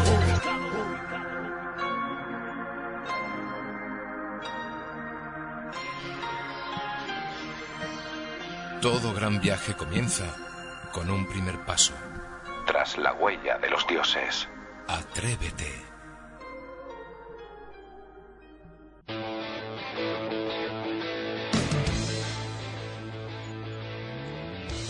Bueno, hoy un programa súper vertiginoso. Saludamos a todas las radios que hacen posible que este programa esté allí presente. Radio FMX, la radio de Soldini en Santa Fe, Argentina, burbujamodulada.com en, La Matanza, allí nos eh, retransmiten los viernes. En Onda Litoral Cádiz, gracias Francisco por permitirnos estar allí. Onda Litoral Cádiz, lo buscan en internet, así nos van a encontrar. Eh, allí nos escuchan a las cero horas de España los domingos, o sea, en esta, casi en este horario. Y em, también nos escuchan en duplex con Radio Más Pilar de la ciudad de Buenos Aires. Este tras la huella de los dioses, esta noche se nos va a este tema que nos está provocando tenerlo presente en nuestro encuentro en noviembre, en esta fecha que nos, nos convocamos a estar con estos fascinantes temas que nos hacen pensar, que nos hacen revisar inclusive de qué trata nuestra historia y de qué trata nuestro planeta. Eh, así es, eh, mundo subterráneo, es el tema que nos está convocando para ese 3 y 4 de noviembre. Estamos trabajando muy eh, ya certeramente en la eh, convocatoria para que esté presente Raúl Cabrera, quien ya lo tenemos en línea, en este Tras la huella de los dioses, este proyecto que nos, eh, entendemos, nos lleva a encontrar muchísimas respuestas a esta fascinante realidad extraterrestre. Y aquí está Raúl Cabrera, hoy desde un lugar lejano de Argentina. Muy buenas noches, Raúl. Un gustazo tenerte nuevamente en esta alternativa extraterrestre. Buenas noches, eh, saludos desde Dinamarca, desde Escandinavia, uno de los puntos más al norte de, del planeta. Y gracias por tenerme en tu programa nuevamente.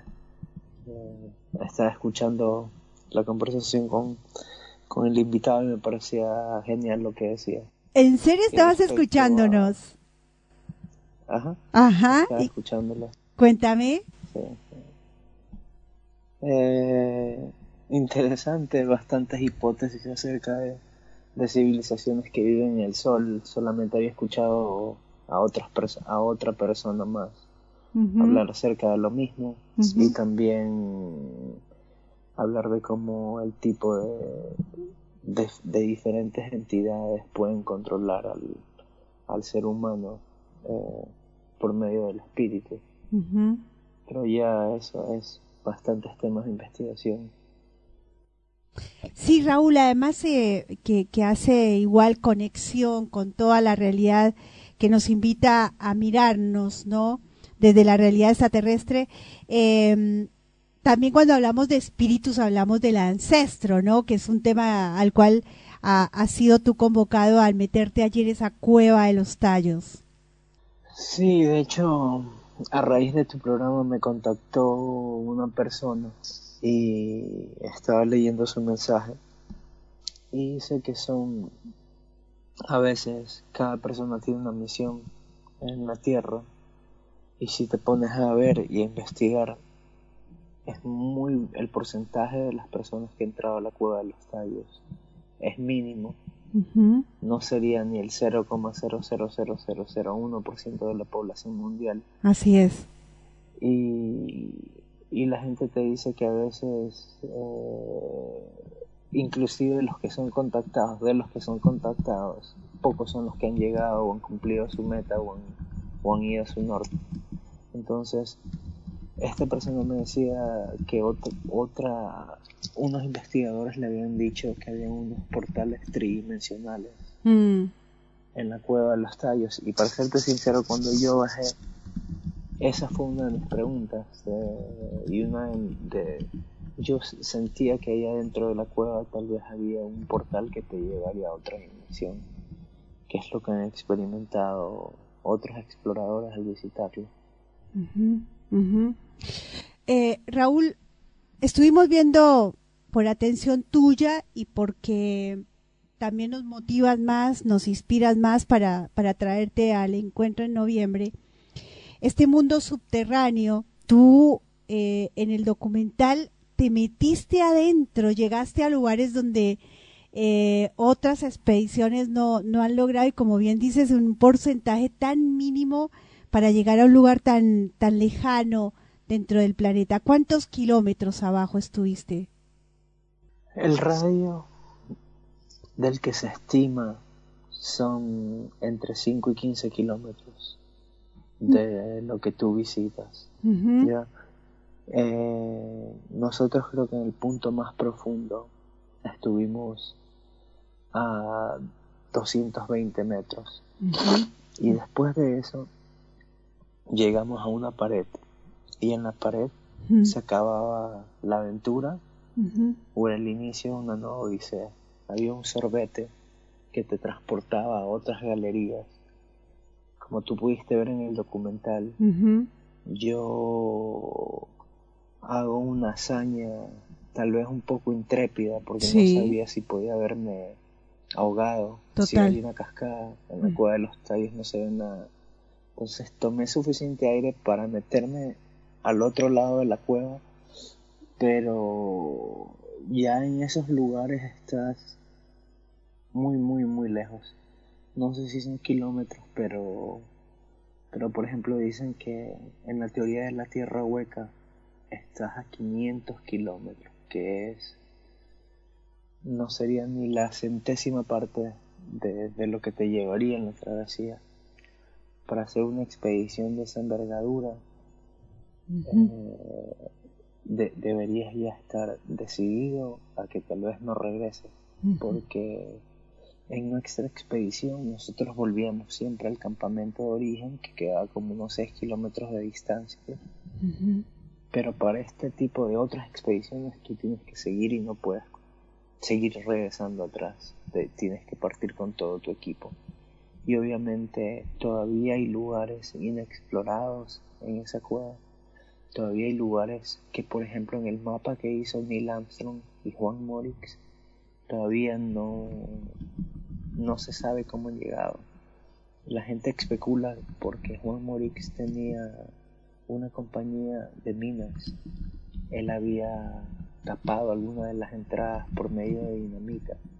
Entonces, en cada expedición que vamos abriendo camino, como en mi caso, que ahora lleva mi nombre en una de las galerías, perdón, uno de los pasajes, eh, se trata de avanzar más y de hacer que esos kilómetros se vayan multiplicando Mm. para los futuros exploradores que quieran ir o atender ese llamado. A uno cuando, ah, para, la verdad que es un documental muy intrépido y genera mucha adrenalina al ir, a- al ir recorriendo el, el, el documental, Raúl, y me parece desde ya eh, encantador lo que has hecho, porque motivas a que a quienes eh, somos investigadores y a quienes nos, nos corresponde querer saber más, eh, eso, ¿no? Impulsarnos a, a pensar que más abajo hay mucho más que, que descubrir desde ya tú también eres muy aguerrido al, al hacer semejante travesía. Pero tu sensación, más allá de esto de que se hablan de portales, la tuya, tu sentir haber atravesado un lugar, un momento más de esta cueva de los tallos, eh, tu sentir expreso ante los oyentes que te van a ver aquí en el 13 de noviembre en, Capilla del Monte, que eh, más de lo que nos, nos estás contando, tu propio sentir, eh, Raúl. Bueno, llegar a la cueva de los tallos es como irte a la luna, pero en el planeta Tierra. Es un sentimiento indescriptible. Todo el sacrificio, las 36 horas para algunas personas de caminar, montar el burro, eh, nadar. Y en momentos en que ya tu, tu cuerpo físico no da, pero tu espíritu dice que debe seguir te quiebra, estás abajo de la tierra con, con una claustrofobia de mm. saber que, estás a merced, a merced del, del, gran arquitecto del universo, de, de un ser superior que, porque cada cosa que te pueda pasar allá eh, puede a veces impedir que regreses a la civilización como, como ha pasado anteriormente a algunos exploradores. Lo que pasa es que no han sido mencionados. Cuando tú entras a la cueva de los tallos, yo sentí que estaba violando un lugar sagrado y no sabía si lo que estaba haciendo era correcto. Mm. Pero una vez que entras a la cueva y le pides permiso interiormente a, a los entes que están en la cueva, te sientes que estás en, como en el Valhalla de los vikingos, te sientes como que estás en, en otra dimensión. Eso es lo que yo sentí. Mm. Nunca te sientes como que estuvieras en, en cualquier lugar. Aquí, por ejemplo, ahorita estoy en Europa, me siento diferente que cuando estoy en el, en el viejo, en el nuevo continente, pero, pero estar dentro de la cueva de los tallos es un sentimiento que solamente lo experimentas cuando lo visitas. Yo sé que suena muy así, wow, esotérico, pero yo pienso que si Neil Armstrong dijo que para él la mejor el mejor viaje de él nunca fue llegar a la luna, sino a la cueva de los tallos, es por mm. algún motivo. Eh, Raúl, en ese, en ese rumbo de sentir, ¿no? Cuando uno dice, por eso yo te llevo a ese punto, ¿no? Que, ¿Cuál es tu sentir y cómo lo expresarías? Uno no tiene palabras a la hora de vivir este tipo de experiencias. El sentir no tiene a veces palabras, nuestras palabras no alcanzan a describir lo que realmente uno está sintiendo. Y en ese punto voy a hacerte saltar a otro momento porque estamos viviendo y creo que mm, de alguna manera eh, puedes llegar a tener una, mm, una expresión o, una opinión o, algo para decir. Eh, el planeta hace parte de un escenario cósmico, definitivamente. Eh, estamos frente a acontecimientos desde hace tiempos a años muy cercanos, acontecimientos astronómicos muy importantes, como lo que se va a suceder el próximo 21 mm, de agosto, mañana mismo, en este eclipse solar. Tú estuviste cerca de eh, lugareños, del ancestro. Eh, ¿Comentaron algo acerca de mm, momentos astronómicos? De, porque para ellos es, y, tú lo viviste, no creo que todo lo que vivimos en el, lo vemos en el documental es ese todo lo que se comenta cuando estamos ahí cerca de toda esta gente que es muy natural, que vive en lugares tan especiales como la Cueva de los Tallos, ¿algo referido a esto, a lo cósmico? Mira, estas personas mm, a las que llamamos muchas veces primitivas tenían unas placas metálicas que hablaban acerca de la historia de la humanidad, que tal vez se remontaba hace 435 mil años, que, que, es una de las teorías en cuanto vinieron los Anunnakis a la Tierra. Eh, tal vez ellos, la última generación no, pero sus antepasados eh, sí estaban relacionados con todo este tipo de movimientos astronómicos y esta información había sido transmitida a través de sus antepasados. Entonces, si bien ahora todo esto se está perdiendo, Mm. ellos llevan en su sangre, en su linaje, eh, todo este conocimiento que ha sido transmitido por generaciones. Y respondiendo a tu pregunta, la mayoría de culturas en Latinoamérica, eh, por ejemplo los incas, y extendiéndonos un poco más, más al norte los mayas, también, también estaban relacionados con la astronomía.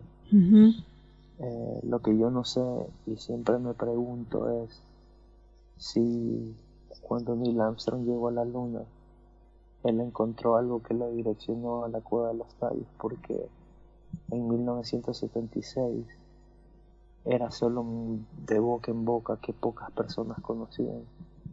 Y haber dado con la cueva no es, no puede ser llamado coincidencia. De todos los lugares del mundo que vayas, tan inhóspito, tan lejos, un lugar tan peligroso que lo haya encontrado. Mm. Y tal vez venía de las estrellas la información, tal vez cuando Neil Armstrong fue a la luna vio algo, si es que llegó a la luna. Eso nunca lo sabremos, pero de que están conectados con la, con la astronomía, claro que sí. Ujú. ¿Tú qué, qué, qué sientes con el, porque se- si te has dado cuenta, por eso te hice saltar así de una a este eclipse que vamos a vivir mañana? Nos han preguntado durante el programa eh, qué, qué hay acerca de este eclipse. Se ha generado mucho en las redes sociales. Eh, sabemos que es un eclipse, por supuesto, importante, pero pasa a ser uno de los tantos acontecimientos de eclipses que se han vivido eh, desde el 90 para esta fecha, ¿no? ¿Qué, qué te sugiere a ti este eclipse? ¿Tienes algún conocimiento sobre lo que está pasando, lo que va a pasar mañana? Mira, si nos basamos en algunos filósofos, en algunos eh, adivinadores o personas que podían ver el futuro, Mm, creo que en algún momento hubo una persona que se llama apellido Pique, Pike, un Pike. masón escocés. Y, y se me hace muy muy extraño pero pero lo- a veces lo mencionan no a veces tan específicamente con la fecha pero creo que son eventos eventos que marcan una sociedad como como el de mañana que nos va, va- va a marcar a, a nuestra. Pero han habido a través de, de generaciones y de millones de años eh, eventos similares.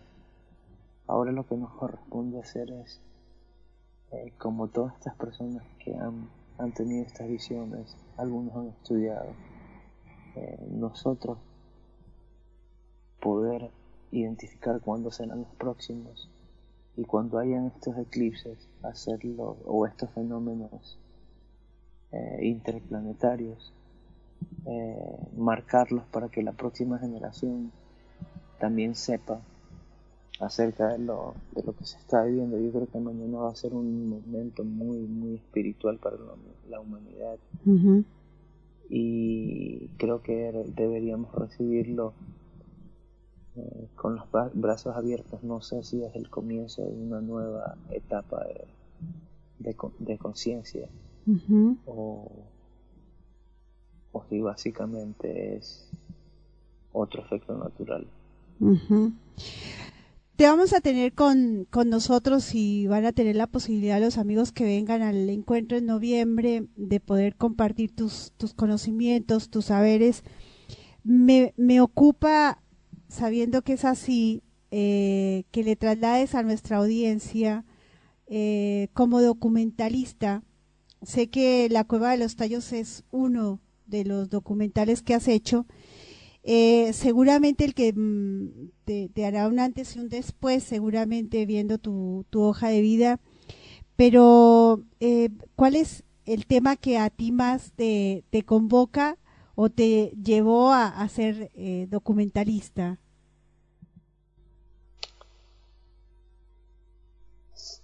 Yo crecí en Ecuador, en el centro de la ciudad de Guayaquil, una urbe eh, llena de sueños para un niño.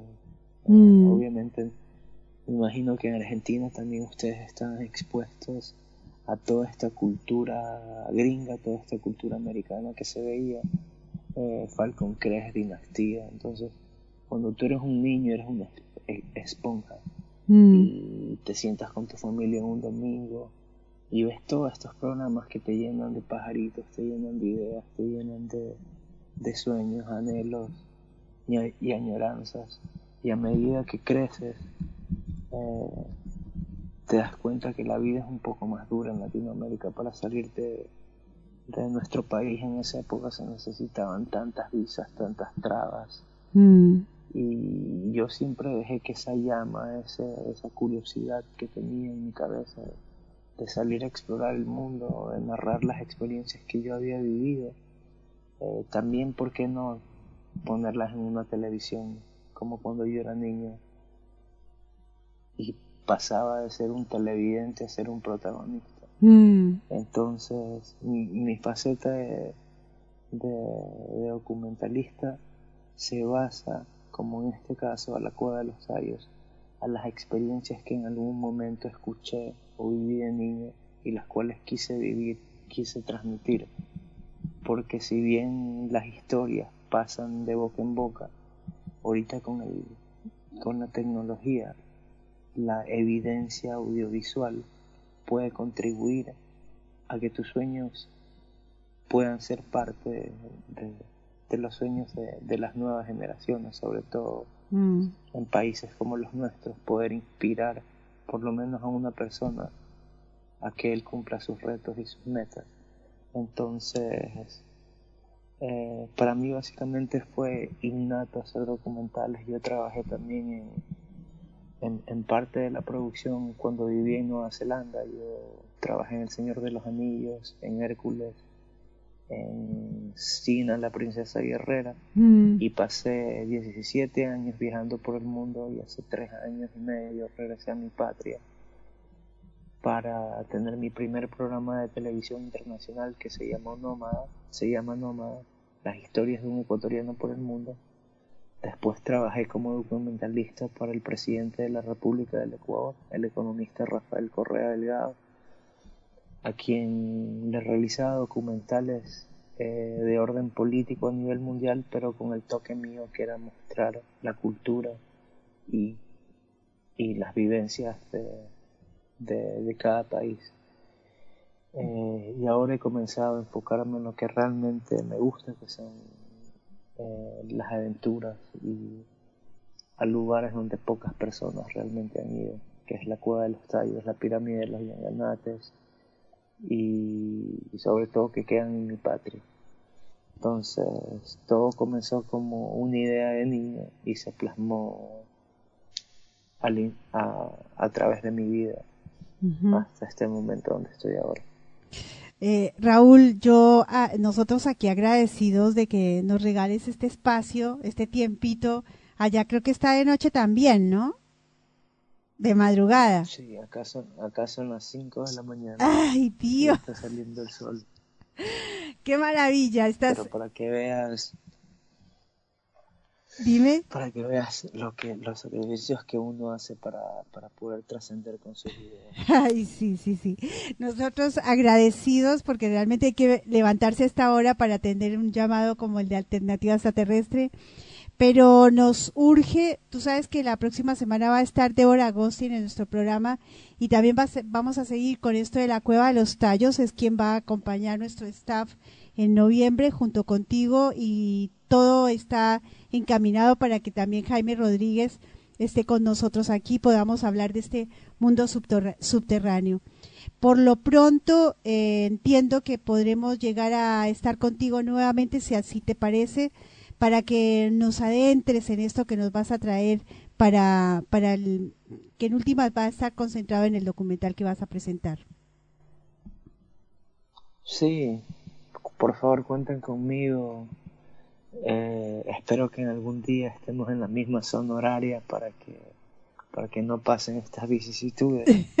Pero siempre cuenten conmigo. Me, me encanta me encanta mucho Alternativa Extraterrestre porque si bien exploramos temas eh, de este orden, también se, se, se, se toman se, se toman conversaciones como las que tuviste con tu invitado acerca de diferentes temas relacionados eh, por ejemplo, estamos desde Jaime Rodríguez hasta mí que soy un explorador y que me interesan todos estos temas. Entonces me parece que es una buena combinación de personajes con los que siempre cuentas. Sí, sí, para mí va a ser una delicia poderlos tener a los tres, yo le decía de hora, porque pues ustedes hacen una, una buena par, los tres cada uno en su oficio, para ofrecernos este mundo subterráneo al cual queremos ingresar de la manera más, eh, yo diría, objetiva y lejos del delirio, que es urgente tenerlo presente para, para lo que hacemos como alternativa extraterrestre y como centro de informes OVNI. No sé si te queda algo, Raúl, la verdad, mil gracias. Eh, por, por cumplir con, la palabra estar acá en nuestro programa, aún donde estés, y por supuesto sabiendo que en cualquier momento citándote vas a estar presente. Si te queda algo pendiente para esta nochecita, Gracias. Bueno, lo que les quiero, les quiero decir a todos es que, es que siempre los sueños y las metas que tenemos de niños a veces son las correctas, a veces las cosas que siempre quisimos hacer. Si te pones a pensar y analizar tu propia vida, fueron las cosas eh, que tenías en mente cuando eras un infante. Mm. Entonces, mi consejo para cerrar es que nunca Nunca abandones a ese niño interior eh, que soñaba con, conquistar el mundo mientras todas estas ideas le rondaban por su cabeza. Ay, qué lindo. Y, y que siempre estés despierto a los encuentros, a, a los lapsus espirituales que puedes sentir tú a través del día. A veces, eh, cuando tengas una corazonada, que viene de la nada, ten por seguro que, el plano tridimensional en ese, en ese momento abrió un vértice y un vórtice y estás tú en ese momento para identificarlo. Vivimos en un momento donde la tecnología, si bien nos, nos, nos, nos pone más cerca, también nos aleja. Entonces, eh, cuando salgas a caminar, salgas a tratar, aprecia lo bello que es la vida porque solamente somos un pestañeo en, la historia de la civilización. Y no se olviden de seguirme en las redes sociales. Eh, Raúl Nómada, una palabra, Raúl Nómada. Eh, Instagram, Facebook, Twitter y mi página web es www.nomad-elmedio.com y gracias Alternativa Extraterrestre por llevarnos y espero que puedan venir a compartir con nosotros el documental y les, aseguro que no los va a defraudar. De eso. Una vez más. ¿Perdón? Te decía que gracias una vez más. No, la, los agradecidos somos nosotros por lo que haces y va a ser un gusto realmente y ya yo se lo digo a la audiencia y delante tuyo Raúl, el documental vale verlo y vamos a hacer, eh, como ya lo estamos anunciando, todo lo posible para que estés aquí. Raúl, a hacer tu día, espero que no hayamos cortado tu descanso. Mil, mil gracias por acompañarnos. Un abrazo a todos y desde la distancia, namaste. Ay, qué hermoso. Qué hermoso. Hermoso mensaje que nos dejas en esto del Día del Niño. Gracias, querido Raúl. Bueno, ha sido realmente una delicia eh, escuchar a Raúl. Nuevamente nos encontramos con esas personas eh, o con esos, eh, a ver, tenemos el concepto de que más que invitados a conferencias y a nuestros encuentros, es encontrarnos con personas bien construidas, ¿no? Y creo que Raúl, desde lo que hace, desde lo que propone, nos deja entender que es así. Un invitado más para nuestro encuentro de noviembre, invitados para que se vayan juntando, haciendo esa reserva anticipada que hace posible, por supuesto, la llegada de los invitados. Van a ser ellos, los tres, eh, en este encuentro de noviembre, en el que vamos a concentrar el tema mundo subterráneo. Agradecemos a Raúl allá desde Dinamarca que nos ha acompañado y nos vamos a un pequeñísimo corte musical porque se nos está haciendo lejano ya digo, la hora ya de irnos y irnos despidiendo en esta noche de Alternativa Extraterrestre. Pero ya, ya, ya regresamos.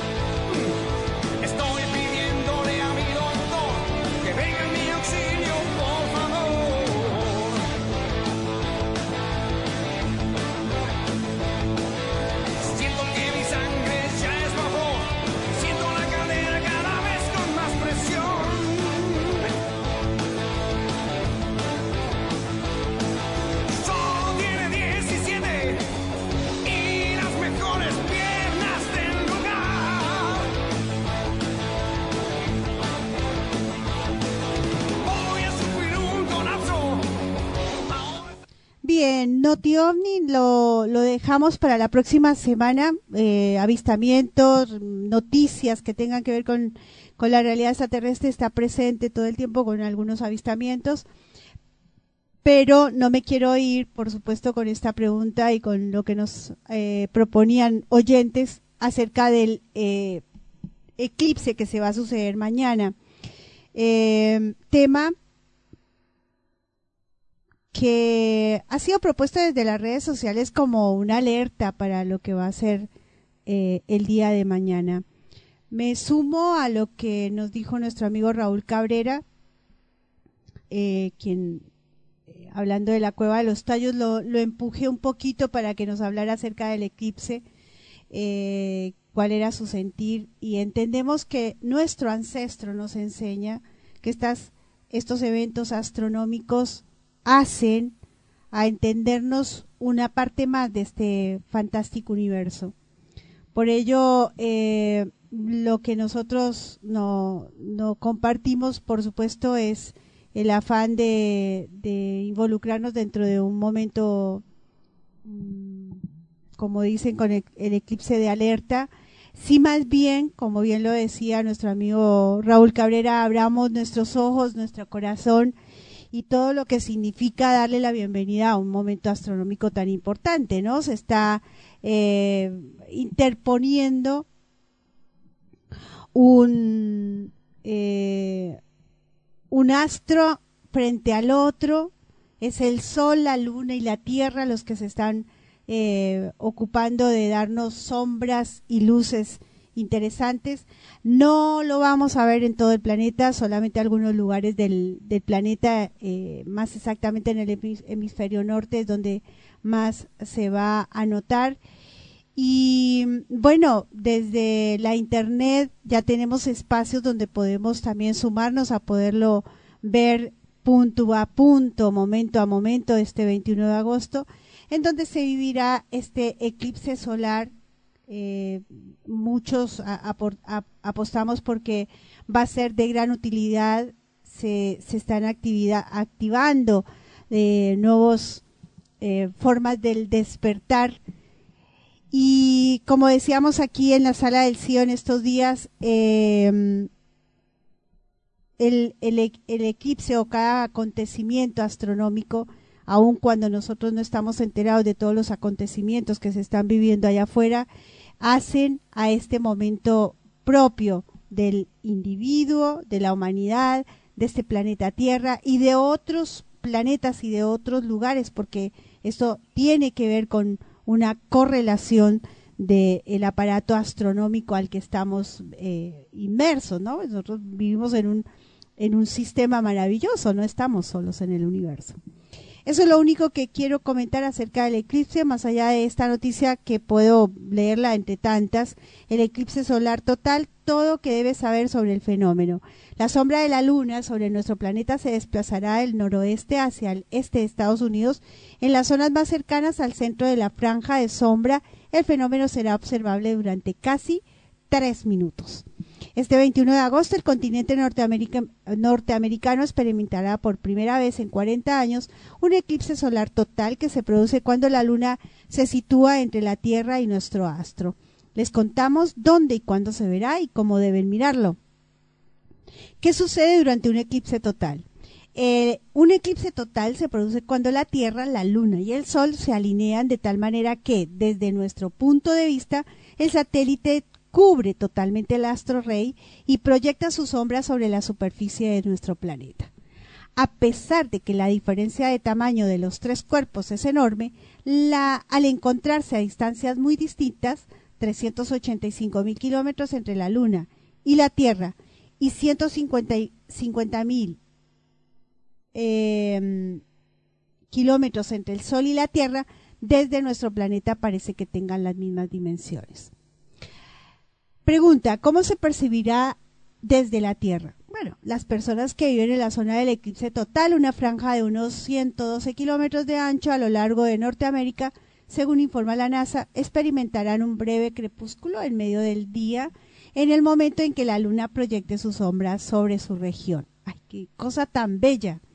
Ahora dice, el periodo de oscuridad será más prolongado en las áreas más cercanas al centro de la franja de sombra y justo en el centro del periodo de oscuramiento, de oscurecimiento será de 2 minutos y 40 segundos.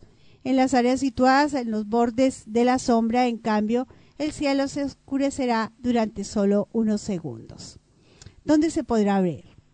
La sombra de la luna pasará por 12 estados de Estados Unidos, Oregon, Idaho, Wyoming, Nebraska, Kansas, Missouri, Illinois, Kentucky, eh, Tennessee, Georgia, Carolina del Norte y Carolina del Sur. Será visible entre las 10 y 15 hora del Pacífico y las 14:48 hora del Este. La mejor localización para disfrutar del eclipse en su mayor magnitud y durante más tiempo será la ciudad de Hopkinsville, en el estado de Kentucky a las 13.20 de la hora local. En otros países el eclipse será solo parcial. El próximo eclipse solar total será observable desde la parte central de Argentina y Chile en julio del 2019. Dentro de dos años tendremos esa posibilidad en esta zona del planeta.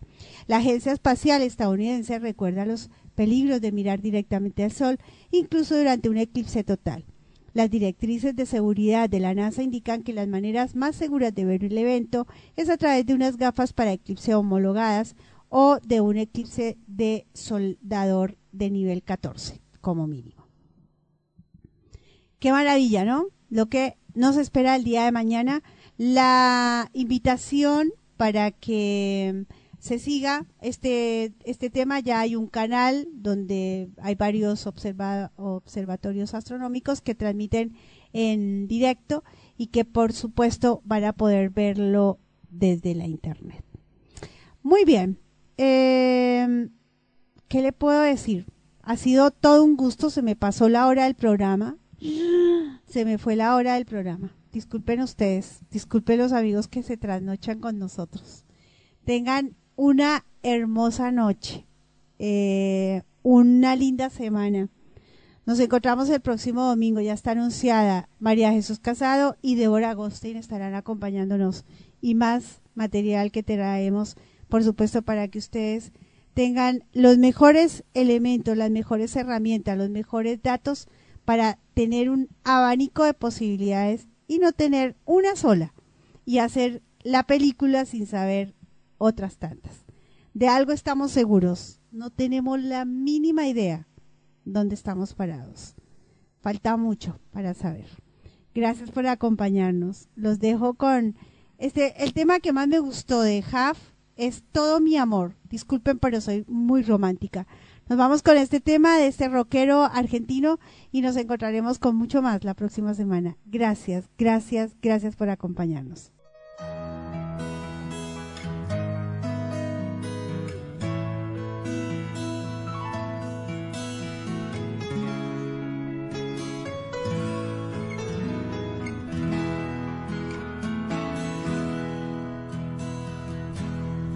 Hoy tan solo estoy tratando de llegar a vos. Y creo un nuevo camino. Tal vez esta canción viene a mí los recuerdos del ayer. Quiero tener una chance más es porque siento aún en mis labios el sabor de tu piel, de tu cuerpo y de tu corazón. Es porque estoy sintiendo muy profundo dentro mío que todavía está para vos todo mi amor.